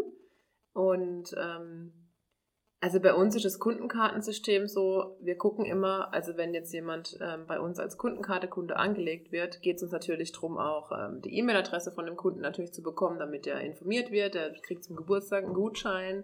Ähm, und dann gucken wir immer auf die letzten zwölf Monate. Ähm, ab 300 Euro Umsatz gibt es 3%, 505 und 707%. Und ähm, dafür haben wir einen Flyer entwickelt, einfach wo die Informationen drinstehen. Und dann haben wir halt diese Plastikkarten, die es ja gibt, also die Kundenkarte. EC-Karte. Ähm, Aber ohne EC. Chip drin, Ja, ja, ne? ganz Genau. einfach. Einfach nur, dass die ihre Kundennummer haben, dass sie wissen, wenn sie zu uns kommen, können sie die Kundennummer sagen, dann können wir das direkt auf das Kundenkonto buchen, sehen den Umsatz und können dann direkt reagieren. Also bei uns ist da jetzt kein Mod-System dahinter, äh, wie jetzt bei H&M oder äh, was weiß ich halt, ne, die großen, wo man so kennt. Ähm, ja, Also ihr, ihr habt es mir ja vorhin mal kurz äh, gezeigt, wie es funktioniert. Im Wesentlichen ist es so, du rufst die Kundennummer auf ja, und dann hast du im rollierenden Jahr die letzten zwölf Monate Genau. ab heute, ja, zwölf Monate zurück, siehst du den Gesamtumsatz. Ja. Und dann weißt du, ab Alles 303 Prozent, ab Genau. 505 Prozent, ab 707 Prozent und stehst mit dem Taschenrechner neben dran das praktisch. war's, genau. Ja. Und Ja. hinten im, im Zahlungsdings gibst du dann die Prozente ein und bist fertig. Mhm. Das ist, äh, das ist einfach. Ja. ähm, was kosten solche Karten? Also was habt ihr investiert, um das einzuführen, das System? Nicht viel. Also Daumen, Pi mal Daumen. Keine Ahnung, müsste ich tatsächlich nachgucken. Ja, aber 100, 200 Euro Ja, vielleicht. diese, und davon haben wir ja gleich, was weiß ich, 500 Stück. Ja, das also- kostet ja alles heutzutage. Wie ja viele Kunden nehmen das in. Anspruch? Also von diesen ähm, Kunden, die wirklich hier ähm, regelmäßig kommen, klar und viel kaufen, Ja. da tun wir das natürlich auch richtig favorisieren. Da macht es ja auch Sinn, wo wir Und wissen, die kommen ja ständig. Genau, also so. mittlerweile sind das ein, paar hundert Kunden, die da die Kundenkarte haben Ja. und die da mit ihrem Rabattsystem im Prinzip einkaufen. Hm. Also das, das macht da schon richtig Sinn. Und ist für die letztendlich interessant. Wie gesagt, ähm, wir verkaufen eben nicht den Wein als äh, ein Barverkauf, sondern wir haben eben die Adresse von dem Kunde gesammelt. Ähm, Der muss sein Geburtsdatum ausfüllen und automatisiert geht eben beim Geburtstag zu dem Kunden eine E-Mail raus mit 5 Euro nochmal einen Gutscheincode beim Einkauf von 50 Euro Warenwert. 50 Euro, Genau, kann diese genau. 5 Euro nochmal einlösen. Ähm, Die kriegen dann- auch, wenn wir, so wie bei Webers Weihnacht alles, haben die Wie dann ist denn die Einlösequote? Einlösequote von den Gutscheinen. Ja, müssen wir final auswerten, aber das liegt bei 1, 2, 3 Prozent. Also ganz, ganz wenig. Ja, Also da habt ihr noch eine Schraube, die man ja stellen könnte. Ja, Ich ja. finde auch, also diese Karten ähm, sagen auch viele, ah, das brauche ich jetzt nicht, weil das so viel Platz im Geldbeutel, ne? Also das ist so, das haben wir ja vor, was weiß ich auch, sechs, sieben Jahren haben wir das ähm, schon eingeführt. Würde ich jetzt heutzutage wahrscheinlich auch nicht mehr mit diesen Plastikkarten arbeiten, ne? Allein schon, ne? Der Umweltgedanke, Plastikkarte und so weiter. Aber allein, weil ja alles digitalisiert ist. Also da haben wir eine Optimierungsmöglichkeit auf jeden Fall, das digital irgendwie umzuschalten, Mhm. ja? Dass man das Aber wir sind eben auch gerade so ein bisschen an einem Wendepunkt, dass wir eben unsere Weinbausoftware Mhm. äh, switchen werden, nächste 1, 2 Jahre. Das ist halt so schwierig gell, Ähm, mit dieser Software. Und mit der Umstellung wird da was kommen. Also Mhm. prinzipiell ist die Kunde gerade, keine Ahnung, im Apple-Bereich heißt das ganze Wallet, wie es bei Android noch ist, weiß ich gar nicht, aber Mhm. letztendlich ist es nachher über NFC halt irgendwie, äh, muss es gelöst werden. Ja, aber, ja, das, das sehen wir dann, wenn es Genau. soweit ist. Hm. aber im Prinzip wird da schon was kommen. Also ähm, eine Frage, die ich mir da stelle, ich weiß nicht, ob ihr das ausgewertet habt, aber ähm, die Kunden, die in eurem Kundenkartenprogramm drin sind, kaufen die mehr als davor? Also Guter Vor. ist das ein Net Plus oder ist das Ja. einfach nur nice to have und bringt nichts? Ja, das bringt schon was, aber bitte, wir sehen ja nicht genau davor, weil im Prinzip, wenn du es vorher zu uns kommst, Wein kaufen, ist ja der Weinverkauf nicht auf deinen Namen gebucht, sondern als Barverkauf durchgebucht. Ach, das heißt, ich bin gar nicht in eurer Genau. Barverkauf, bin ich überhaupt nicht in der Genau. Kundenkartei drin. genau. Genau. Im Prinzip kriegen wir erst die Adressen quasi rein. Also wir Ja. fragen natürlich grundlegend die Kunden, ob sie sich nicht anlegen wollen lassen, äh, weil wir dann einfach möglichst die E-Mail natürlich wollen von den Leuten, dass wir einfach ähm, E-Mails schicken können, klar. Oder WhatsApp. Genau, WhatsApp, Newsletter haben wir auch. Ähm, aber nicht jeder Kunde, der bei uns Wein einkauft, eins, zwei, drei Flaschen, ist automatisch. Nee, nee. Oder die ganzen Weinwanderer, die diesen Rucksack kaufen und eine Flasche Wein und zwei Gläser, sind nicht automatisch im System. Und bei den, bei den Stammkunden, die ihr dann in das System äh, emigriert habt, sozusagen, habt ihr, könnt ihr das vielleicht intuitiv sagen? Sind die mehr hier dadurch oder weniger oder gleich oder? Weil das Ja, ist ja das- schon eine Frage. Ist es, Ja, ja, eine, klar. ist es, überhaupt Ja. was, ne? Ja, ne, also sind, also wenn es Kundenkarte-Kunden sind, dann sind es oftmals 7% Kunden, also die 700 Euro Aufwärtsumsatz haben in 12 Monaten. Ja, das stimmt. Ähm, mein klar, logisch, ja, also wenn natürlich einer nachher die Prozent hat, kauft er natürlich noch für seinen Kollegen Mhm. vielleicht mit ein, und, aber letztendlich genau, das ist ja uns egal, äh, der kommt her und sagt, er braucht 15 Karton davon, er bezahlt sofort Mhm. und das Thema ist für uns erledigt. Ähm, aber das sehen wir schon, also die, wo die Kunde gerade haben, die nutzen die auch aktiv. Also das auf jeden Fall. Mhm. Äh, dass wir das irgendwelche extreme Leichen haben, das ist weniger der Fall. Ja. Also das ist eher vielleicht sogar äh, Online-Shop-Kunde, der nicht wirklich allzu regelmäßig bestellt, weil der halt wirklich mal vielleicht einmal da, einmal da, einmal da bestellt. Aber so diese Kundekarte-Kunde, die wirklich an den Hof kommen, die wohnen ja vielleicht auch ein bisschen näher hier, Ja. ähm, das sind schon die, die wirklich oft da sind. Also für einen Kundenbindungseffekt und für einen Regionalverkauf absolut zu empfehlen. Ja. Ja. Okay. Ähm, dann noch die äh, nächste Frage. Wenn ihr das jetzt ja, ich sag mal so, relativ manuell handhabt, dieses System, also einfach halt rollierender Umsatz angucken, ausrechnen und reinschreiben, ähm, wie erhöht sich dadurch der Arbeitsaufwand pro Verkauf? Ist das massiv oder ist es total zu vernachlässigen? Kannst du eigentlich vernachlässigen, weil du hast es ja in den Masken drin, die du immer hast. Also du gibst, du gibst das Einzigste, was du statt Barverkauf hast, ist die Kundennummer, die du eingibst. Dann siehst du ja den Umsatz sofort, der ist ja sofort auf der Maske drauf. Dann kommst du zur nächsten Maske, wo du alle Weine eintippst. Wie immer, bei jedem. Nimmst Und auf der zwei- letzten Seite, Nimmst die zwei Zahlen zusammen, was er hatte und was er jetzt noch einkauft. genau, machst im Kopf kurz das. Und wenn nicht, nimmst du mal einen Taschenrechner oder was. Aber, und dann weißt du, was du eingeben musst und bist schon fertig. Also das macht fünf Sekunden mehr Arbeit, würde ich sagen.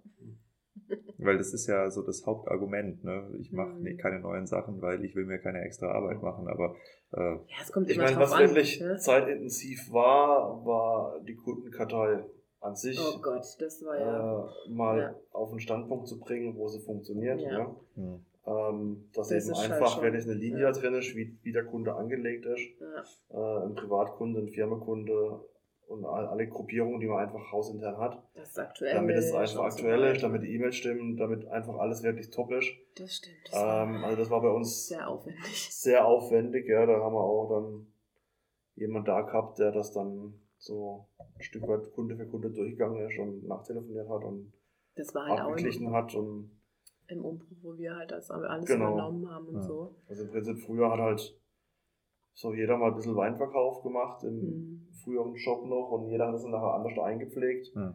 weil es einfach keine klare Linie gab. Ja. Und letztendlich, also jede Kundenadresse ist bares Geld, ja. Ja. Ja, Logisch. Ja, klar. Und die muss halt perfekt gepflegt sein und die muss genutzt werden. Also an dieser Stelle äh, teaser ich auch noch mal ein bisschen an. Ähm, das Thema CRM-Systeme, das ist ja für Winzer sehr wichtig. Es gibt verschiedene Winzer-Software, die halt Kellerbuch-Software, Schlagkartei, CRM-Systeme vereint. Es gibt auch CRM-Systeme zum Beispiel, die nicht explizit für Winzer sind, die dann meistens eine bessere Funktionalität aufweisen als die Kombinationssoftware. Dafür musst du aber halt mitunter da exportieren, da importieren und Mhm. alles Mögliche kann schwierig werden. Und äh, gerade für junge Winzer, die das hier hören, die vielleicht auch noch gar nicht den äh, Cashflow haben, um sich ein CRM-System zu kaufen, weil die meisten sind ja monatliches Payment Hm. zwischen 50 und nach oben, je nachdem, was du halt brauchst, ähm, arbeite ich im Moment an einer ziemlich guten äh, Excel-Liste, die man als CRM-Software nutzen kann, die man später auch importieren kann in verschiedene ähm, Weinbau-Software-Anbieter oder eben CRM-Software-Anbieter. Also das wird bald dann äh, bei mir als Download geben. Wollte ich nur mal hier anteasern, weil ich probiere ja immer auch den jungen, jungen Weingütern äh, zu helfen. Und das ist das aller, allerwichtigste, dass ihr eure Kontakte festhaltet. Ja, wenn es ein einmal Barverkauf ist von einem Touri, der aus Husum kommt, okay, könnt ihr nach vernachlässigen, ist blöd, den zu vernachlässigen, aber könnt ihr. Aber wenn ihr eure Händlerkontakte und die Telefonate zum Beispiel nicht aufschreibt, ja, wenn der Händler dir sagt, okay, hör mal, ich würde gern Rosé bestellen und dann sagst du, nee, ich habe aber keinen und diese Information vergisst du einen Tag später, dann Mhm. ist das ziemlich dumm. Ja, Ja. weil du könntest natürlich in der nächsten Weinlese auch nachgucken, okay, was habe ich eigentlich mit meinen Händlern gesprochen? Ach, die wollen Rosé, alles klar. Vielleicht mache ich mal ein bisschen weniger süßen Dornfelder und dafür ein bisschen mehr Rosé. Mhm. Ja, oder irgendwie, dass du halt hin und her schieben kannst, weil du weißt, okay, ich habe hier einen bestehenden Absatz, den ich nicht liefere, aber ich kann mich halt noch dran erinnern. Und dieses dran erinnern, äh, das hört auf ab dem fünften Gespräch am Tag ungefähr. Ja. Mhm. Ohne Kartei. Völlig hoffnungslos. Ich muss immer noch ein bisschen für, ich weiß ja nie, wer immer mithört. Äh, deshalb äh, teaser ich auch noch für die anderen Winzer ein paar Sachen an. Okay, ähm, das ist jetzt für mich erstmal das Inhaltliche, was mich interessiert hat in dem Podcast. Dafür danke ich euch total. Und jetzt habe ich noch zwei Fragen. Okay, wo steht Weingut Weber in fünf Jahren? Immer noch hier, das ist klar. Aber Ja, das Weingut lassen wir hier stehen. nee, also wir sind nach wie vor ähm, am, am gesunden Wachsen, sag ich mal. Also wir bekommen jetzt nach der Lese dieses Jahr wieder etwas Rebfläche hinzu. Äh, wir werden sicherlich unseren Markt weiterhin ausbauen. Ähm, wir haben weitere Ziele uns gesteckt, die wir, die wir angehen, die wir auch erreichen. Ähm, aber im Prinzip haben wir uns jetzt nicht Ziele gesteckt, die wir irgendwie nicht erreichen können, sondern eher so erreichbare Etappenziele und die einfach äh, immer wieder zu haben. Aber wie ich dir auch schon gesagt habe, ich muss es nicht um alles komm raus wachsen und unsere Weine überall rein zu verkaufen. Ähm, ich fahre da eine recht klare Linie, was einfach den Verkauf angeht. Und ähm, nur Wein zu produzieren, damit er verkauft ist, nachher, das macht irgendwie keinen Sinn. Im Prinzip äh, muss es ein Stück weit für uns Spaß machen, für den Kunde muss es Spaß machen oder für den Händler, äh, für den Gastronom. Alle sollen daran was haben, sollen damit Geld verdienen. Und ähm, da bin ich einfach ein bisschen anders da unterwegs und von dem her gucken wir mal, ja, also wie Annika vorhin gesagt hat, so eine, eine Richtung äh, Weinbar, das fehlt hier in der Region Mhm. und äh, noch so andere Projekte, was wir hier angehen. Ja, ich meine, Ähm, Restaurant wird Genau. ein bisschen was mit Übernachtungsmöglichkeiten in Zukunft geben. da geht ja auch schon Ähm, also da wird schon weitergehen auf jeden Fall. Es ist nicht so, dass wir sagen, äh, es läuft, wir machen nichts mehr, sondern Größere Campingplatz noch, oder? ja, das Nö. nicht unbedingt. Wer weiß, vielleicht ist ja mal der Walnussbrot, die ganze Walnussproduktion so unrentabel, dass wir dann den Ach, Walnussgarten es gibt nichts Besseres als ein noch Campingplatz mehr, mit ja. Bäumen oben Es ist drüber. auch so schön da unten drin. Hm. Ja, ja, die Also, Bäume bleiben, aber weil das Thema Nuss noch interessant ist, ja, aber eben so ein, so eine Art Festival haben wir uns auch schon mal überlegt, Ja. hier am Weingut zu haben. Also Ideen gibt's genug, Ja, sagen wir es mal so. ja. Uns wird's nicht langweilig. Und ähm, Das Jahr hat so wenig Wochen und äh, um alles nachher final auszuführen. wir gucken einfach, dass unsere Work-Wine-Life-Balance funktioniert. Das ist das Wichtigste. Hm. Ich muss nochmal zurückrudern. Ich habe gesehen, dass ich eine Frage nicht gestellt habe. Und zwar, bei euch hängen eine ganze Menge äh, Fotos rum von Sebastian Werle. Ja. Werle? Werle? Werle. Werle. Werle. Mhm. Ähm, Sebastian Werle, ich werde ihn verlinken für die Leute, die es sehen wollen. Der Mhm. fotografiert Leute in Trachten, Ja. wo ich mir jetzt habe sagen lassen, das sind äh, Schwarzwald-typische Trachten. Es sieht teilweise echt mehr nach Mexiko aus. Ich war erstaunt, wie bunt doch der Schwarzwald ist. ähm, wenn ihr so eine Kooperation macht, und zwar, ihr habt ja diese Forest-Weinlinie, Mhm. ja, weiß, einen- Forest Weiß und Forest Rot. Ja. Genau. Ähm, wer profitiert davon? Also ist es Bekanntheit für Sebastian Werle oder sind seine Fans dann eure Kunden oder ist es einfach ein Just for Fun? Also wie? das war gar keine Kooperation, ganz klar. Also das war einfach so der Punkt ähm, Schwarzwald, ja, den Schwarzwald mit zu vermarkten, weil das halt einfach so wahnsinnig träge war in den letzten Jahren. Und ähm, da wir halt auch so nah am Schwarzwald sind, ähm, haben wir das dann irgendwann mal äh, ins Leben gerufen mit dem äh, Black Forest, mit der Black Forest Linie. Darf ja nicht Black Forest auf dem Etikett stehen. Laut dem Weinrecht, ja, Schwarzwald und so weiter. Anderes Thema. Aber ähm, also das kam natürlich durch den Sebastian Werle schon so ins Rollen, weil der ja auch den Schwarzwald durch diese moderne Interpretation mit den Bildern ähm, auch mit ins Rollen gebracht hat. Und das Etikett, also diese Tannen auf dem Etikett, die sind vom Sebastian. Habe ich ihn gefragt, ähm, ob wir das haben dürfen, haben natürlich unsere Lizenz dafür bezahlt. Ähm, und also das war jetzt keine klassische Kooperation, Hm, würde ich okay. jetzt Also mal das heißt, ihr habt sagen. einfach praktisch ein Bild bei einem Fotografen eingekauft. Genau, Genau, weil er genau, von Sebastian war, war im Prinzip Zufall. Er war halt schon bei uns hier, genau. weil er bei Webers Weihnacht halt auch seine Bilder hier immer ausgestellt hatte. So hatten wir ja einfach schon Kontakt zu ihm. Ja. Ähm, aber Ja, jetzt, dass er dadurch äh, mehr Bilder verkauft oder dass Nee, wir nee. dadurch, weiß ich nicht, also Nee, also, würde ich jetzt nicht so als klassische Kooperation sehen. Ne? hm. Hm. Ja, das ist, ist interessant zu hören und auch hier nochmal für die Hörer, ähm, es gibt äh, andere Weingüter, die eben auch mit sehr bekannten Fotografen zusammenarbeiten und ähm, die ich auch schon interviewt habe, Weingut 30 Acker und Paul Ripke. Mhm. Ähm, ist eine Episode, die ich auch hier sehr empfehlen kann. Ja. Ähm, da geht es eben auch darum, wie man ähm, gegenseitig davon profitieren kann, wenn man halt wirklich Produkte auch zusammen entwickelt. Für mich sah das jetzt so aus. Ich Ja. hätte jetzt, wäre davon ausgegangen, zumal ihr auch überall hier die Fotos von ihm äh, hängen habt, Ja. dass das eher auf Kooperationsbasis ist. Ähm, okay, dann, dann ist es tatsächlich eine Linie, die ihr euch ausgedacht habt und er ist der bekannteste Fotograf hier aus der Genau. Gegend. Ja. Okay, alles klar. Das, das äh, beantwortet meine Frage ziemlich gut. Mhm. Und ähm, dann wollte ich noch eine Frage mit euch klären, bevor wir jetzt rausgehen. Was sind im Moment die größten Hürden für euch? Ist es Zeiteinteilung? Ist es äh, Wachstum, Personal? Was sind die Schwierigkeiten, die jetzt in den kommenden Jahren auf euch zukommen? Boah, kommende Jahre muss man gucken, ja, also aktuell, wie gesagt, Also die- ich würde ja sagen, aktuell Personal als Unterstützung für Michael. Also einen guten Winzer. Momentan, ja, genau. Ja. Kellermeister? Alles. Ja, das nicht unbedingt Kellermeister, aber halt diese ganze andere Orga drumherum, ja. Also Ja. nicht nur das, das Wein erzeugen, herstellen, produzieren, verkaufen, Sondern alles sondern halt andere dann drumherum. das andere, alles andere drumherum. Mit wie Wobei- viel Vorerfahrung? Ja, viel natürlich. Naja, Also am ich sag mal so, es wird vom Fachpersonal gehört. Ja. Erklär mal kurz, Ja, wen du ja. brauchst, ja. Ja. Naja, also im Prinzip, aber das, wie wir vorhin gesagt haben, im Prinzip haben wir jetzt einfach eine, eine bisschen eine Ballung dieses Jahr, ja. Ähm, natürlich so Anfang Corona haben wir, da habe ich natürlich auch noch mal ein bisschen zögerlicher Wein im Frühjahr abgefüllt, weil ich dann auch nicht Mhm. wusste, wie das so in welche Richtung geht. Aber letztendlich hat uns das alles ein bisschen so eingeholt, ja. Also wir haben zwar unser, unser Personal, aber letztendlich sind wir da schon recht gut durchgetaktet und wenn man da halt einfach mal das nicht macht, was eigentlich anfällt an Arbeit und im Jahr wieder aufholen will, muss, tut, ja, dann, dann holt das natürlich einen ein, ja. Und das haben wir dann eben einfach ein bisschen gehabt. Aber letztendlich, ja, also ein Problem, glaube ich, ist nicht, Personal zu kriegen. Nee, das jetzt nicht, aber, Aber halt eben auch genau. dieser Wechsel, oder man weiß ja jetzt auch nicht, also wir haben ja immer unsere polnischen Hilfskräfte hier, die kommen ja auch schon seit 20, 30 Jahren, die wissen ja ganz genau, wie der Hase läuft, da kommen schon die Kinder und die Enkelkinder teilweise, ja, wo hier arbeiten, das ist ja mega, besser geht's ja Das nicht. spricht absolut für euch. Ja. Aber du weißt halt auch nicht, wie lange das die noch kommen.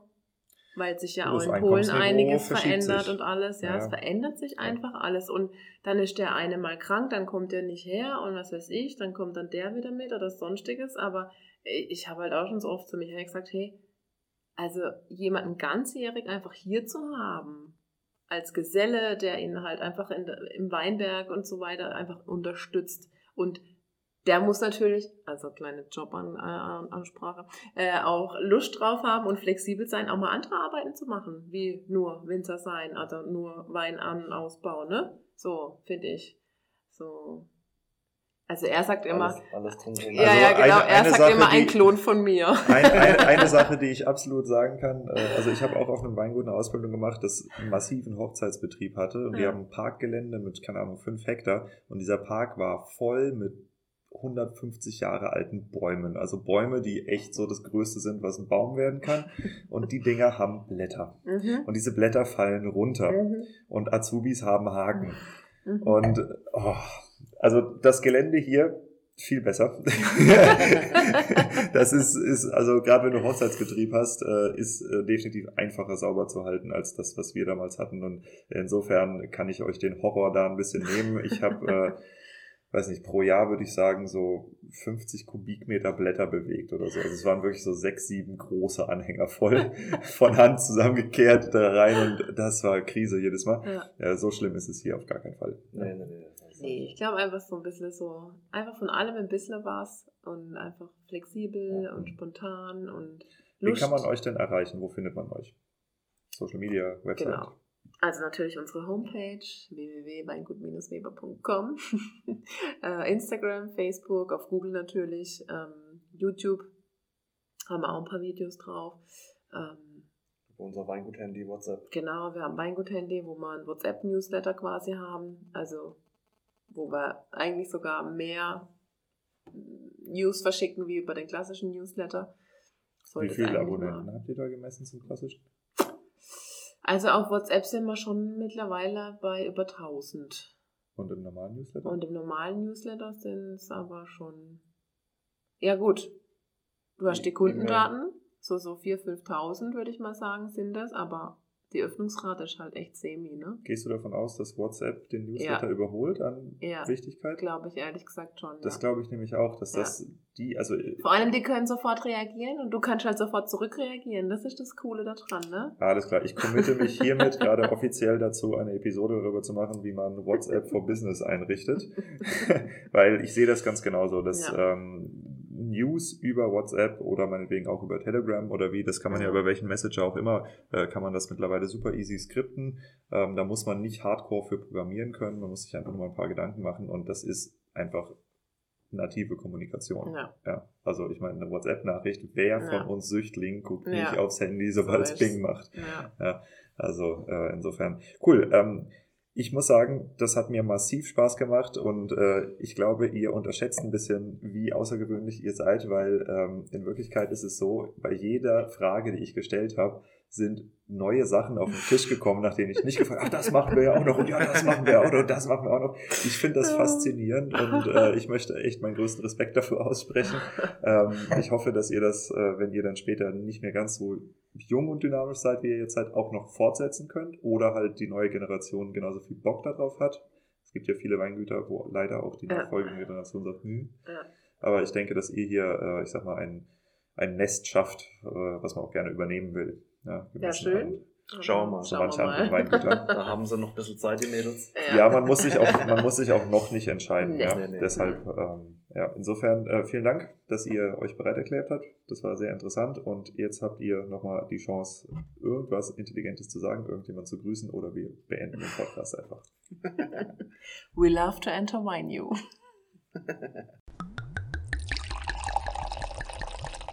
Es ist doch faszinierend zu sehen, was ein Weingut mit äh, viel Ehrgeiz, aber eben auch wirklich, wirklich viel und harter Arbeit aufbauen kann. Und ich denke, das ist eben auch ein Grund, sich äh, von Winzern wie der Familie Weber inspirieren zu lassen und jetzt nicht irgendwie in Neid auszubrechen, sondern zu sagen, boah, toll, was die da gemacht haben, echt Respekt dafür und äh, mal schauen, wie man dieses Mindset auf den eigenen Betrieb ähm, übertragen kann und sehen kann, aha, ich habe das Potenzial hier, das nicht genutzt ist, ich habe das Potenzial hier, das nicht genutzt ist. Ähm, wie lässt sich da was draus machen? Und äh, ganz genau wie der Michael das eben auch sagt, vieles von dem, was sich heute auszahlt für das Weingut Weber, das war eben ganz, ganz lange eher auf der Investmentseite zu sehen, wo halt Zeit und Geld und Herzblut und Nerven und Personal und alles Mögliche rein investiert wurde und was sich halt Jahre später erst auszahlt. Und dann ist es eben auch soweit, dass man eine überregionale Markenbekanntheit geschafft hat. Ja, deshalb ähm, nehmt für euch aus der Episode mit, dass ihr diesen Blick einmal auf das eigene Weingut richtet. Was habe ich hier eigentlich für Potenzial, was ich überhaupt nicht hebe? Was sind die Ideen, die ich mal hatte? Ähm, wo, wo, sehe ich mich in ein paar Jahren, statt einfach nur äh, vor mich hinzuarbeiten, Wein verkaufen, Rechnung schreiben, Wein verkaufen, Rechnung schreiben, Weinberg, Weinberg, Weinberg. Ja, das, äh, das ist nicht das Mindset, mit dem so eine Marke aufgebaut wird, sondern sich auch mal in Ruhe hinsetzen und gucken, was habe ich eigentlich? Wer bin ich? Wo will ich hin? Was muss ich dafür machen? Und wie lange ist diese Durststrecke, die mich dahin führt? Jawohl, die Weinlesetour, die geht übrigens weiter. Ich befinde mich im Moment noch im Breisgau. Nächste Woche geht es äh, Richtung Heilbronn. Was ich auch sehr toll finde, ist, dass ihr das Interview mit dem Weingut Weber ähm, nicht nur als Podcast findet, sondern auch im Verraten und Verkauft Magazin, wie ich es ja eingangs schon gesagt hatte. Und äh, schaut da gerne mal rein. Die haben ganz spannende Artikel. Ich werde auch als Gastautor da etwas mehr veröffentlichen. Also ich habe eine Kooperation mit denen gemacht. Und äh, da könnt ihr definitiv äh, den ein oder anderen spannenden Weinmarketing-Fachartikel von mir erwarten. Damit kommen wir auch schon zur Musikempfehlung des heutigen Tages. Und zwar handelt es sich dabei um DJ Koze. Ähm, der heißt nicht Kose oder so, wie man ihn aussprechen will. Und er heißt auch nicht ganz so wie das, was ich jetzt nicht sage, sondern DJ Koze. Und äh, der hat ein wunderbares Album rausgebracht aus dem Jahr 2018. Das Album heißt äh, Knock Knock, wenn ich richtig informiert bin. Und äh, das verlinke ich euch ähm, in den Show Notes www.5plus1.blog Weingut Weber oder bei Spotify oder Apple Podcast runterscrollen und auf den Link klicken. Bei Apple geht es, soweit ich weiß, nicht, aber dann seht ihr schon mal, äh, wo er hinführt. Ja? Genau, und damit verbleibe ich, wünsche euch eine schöne Lese und bis zum nächsten Mal.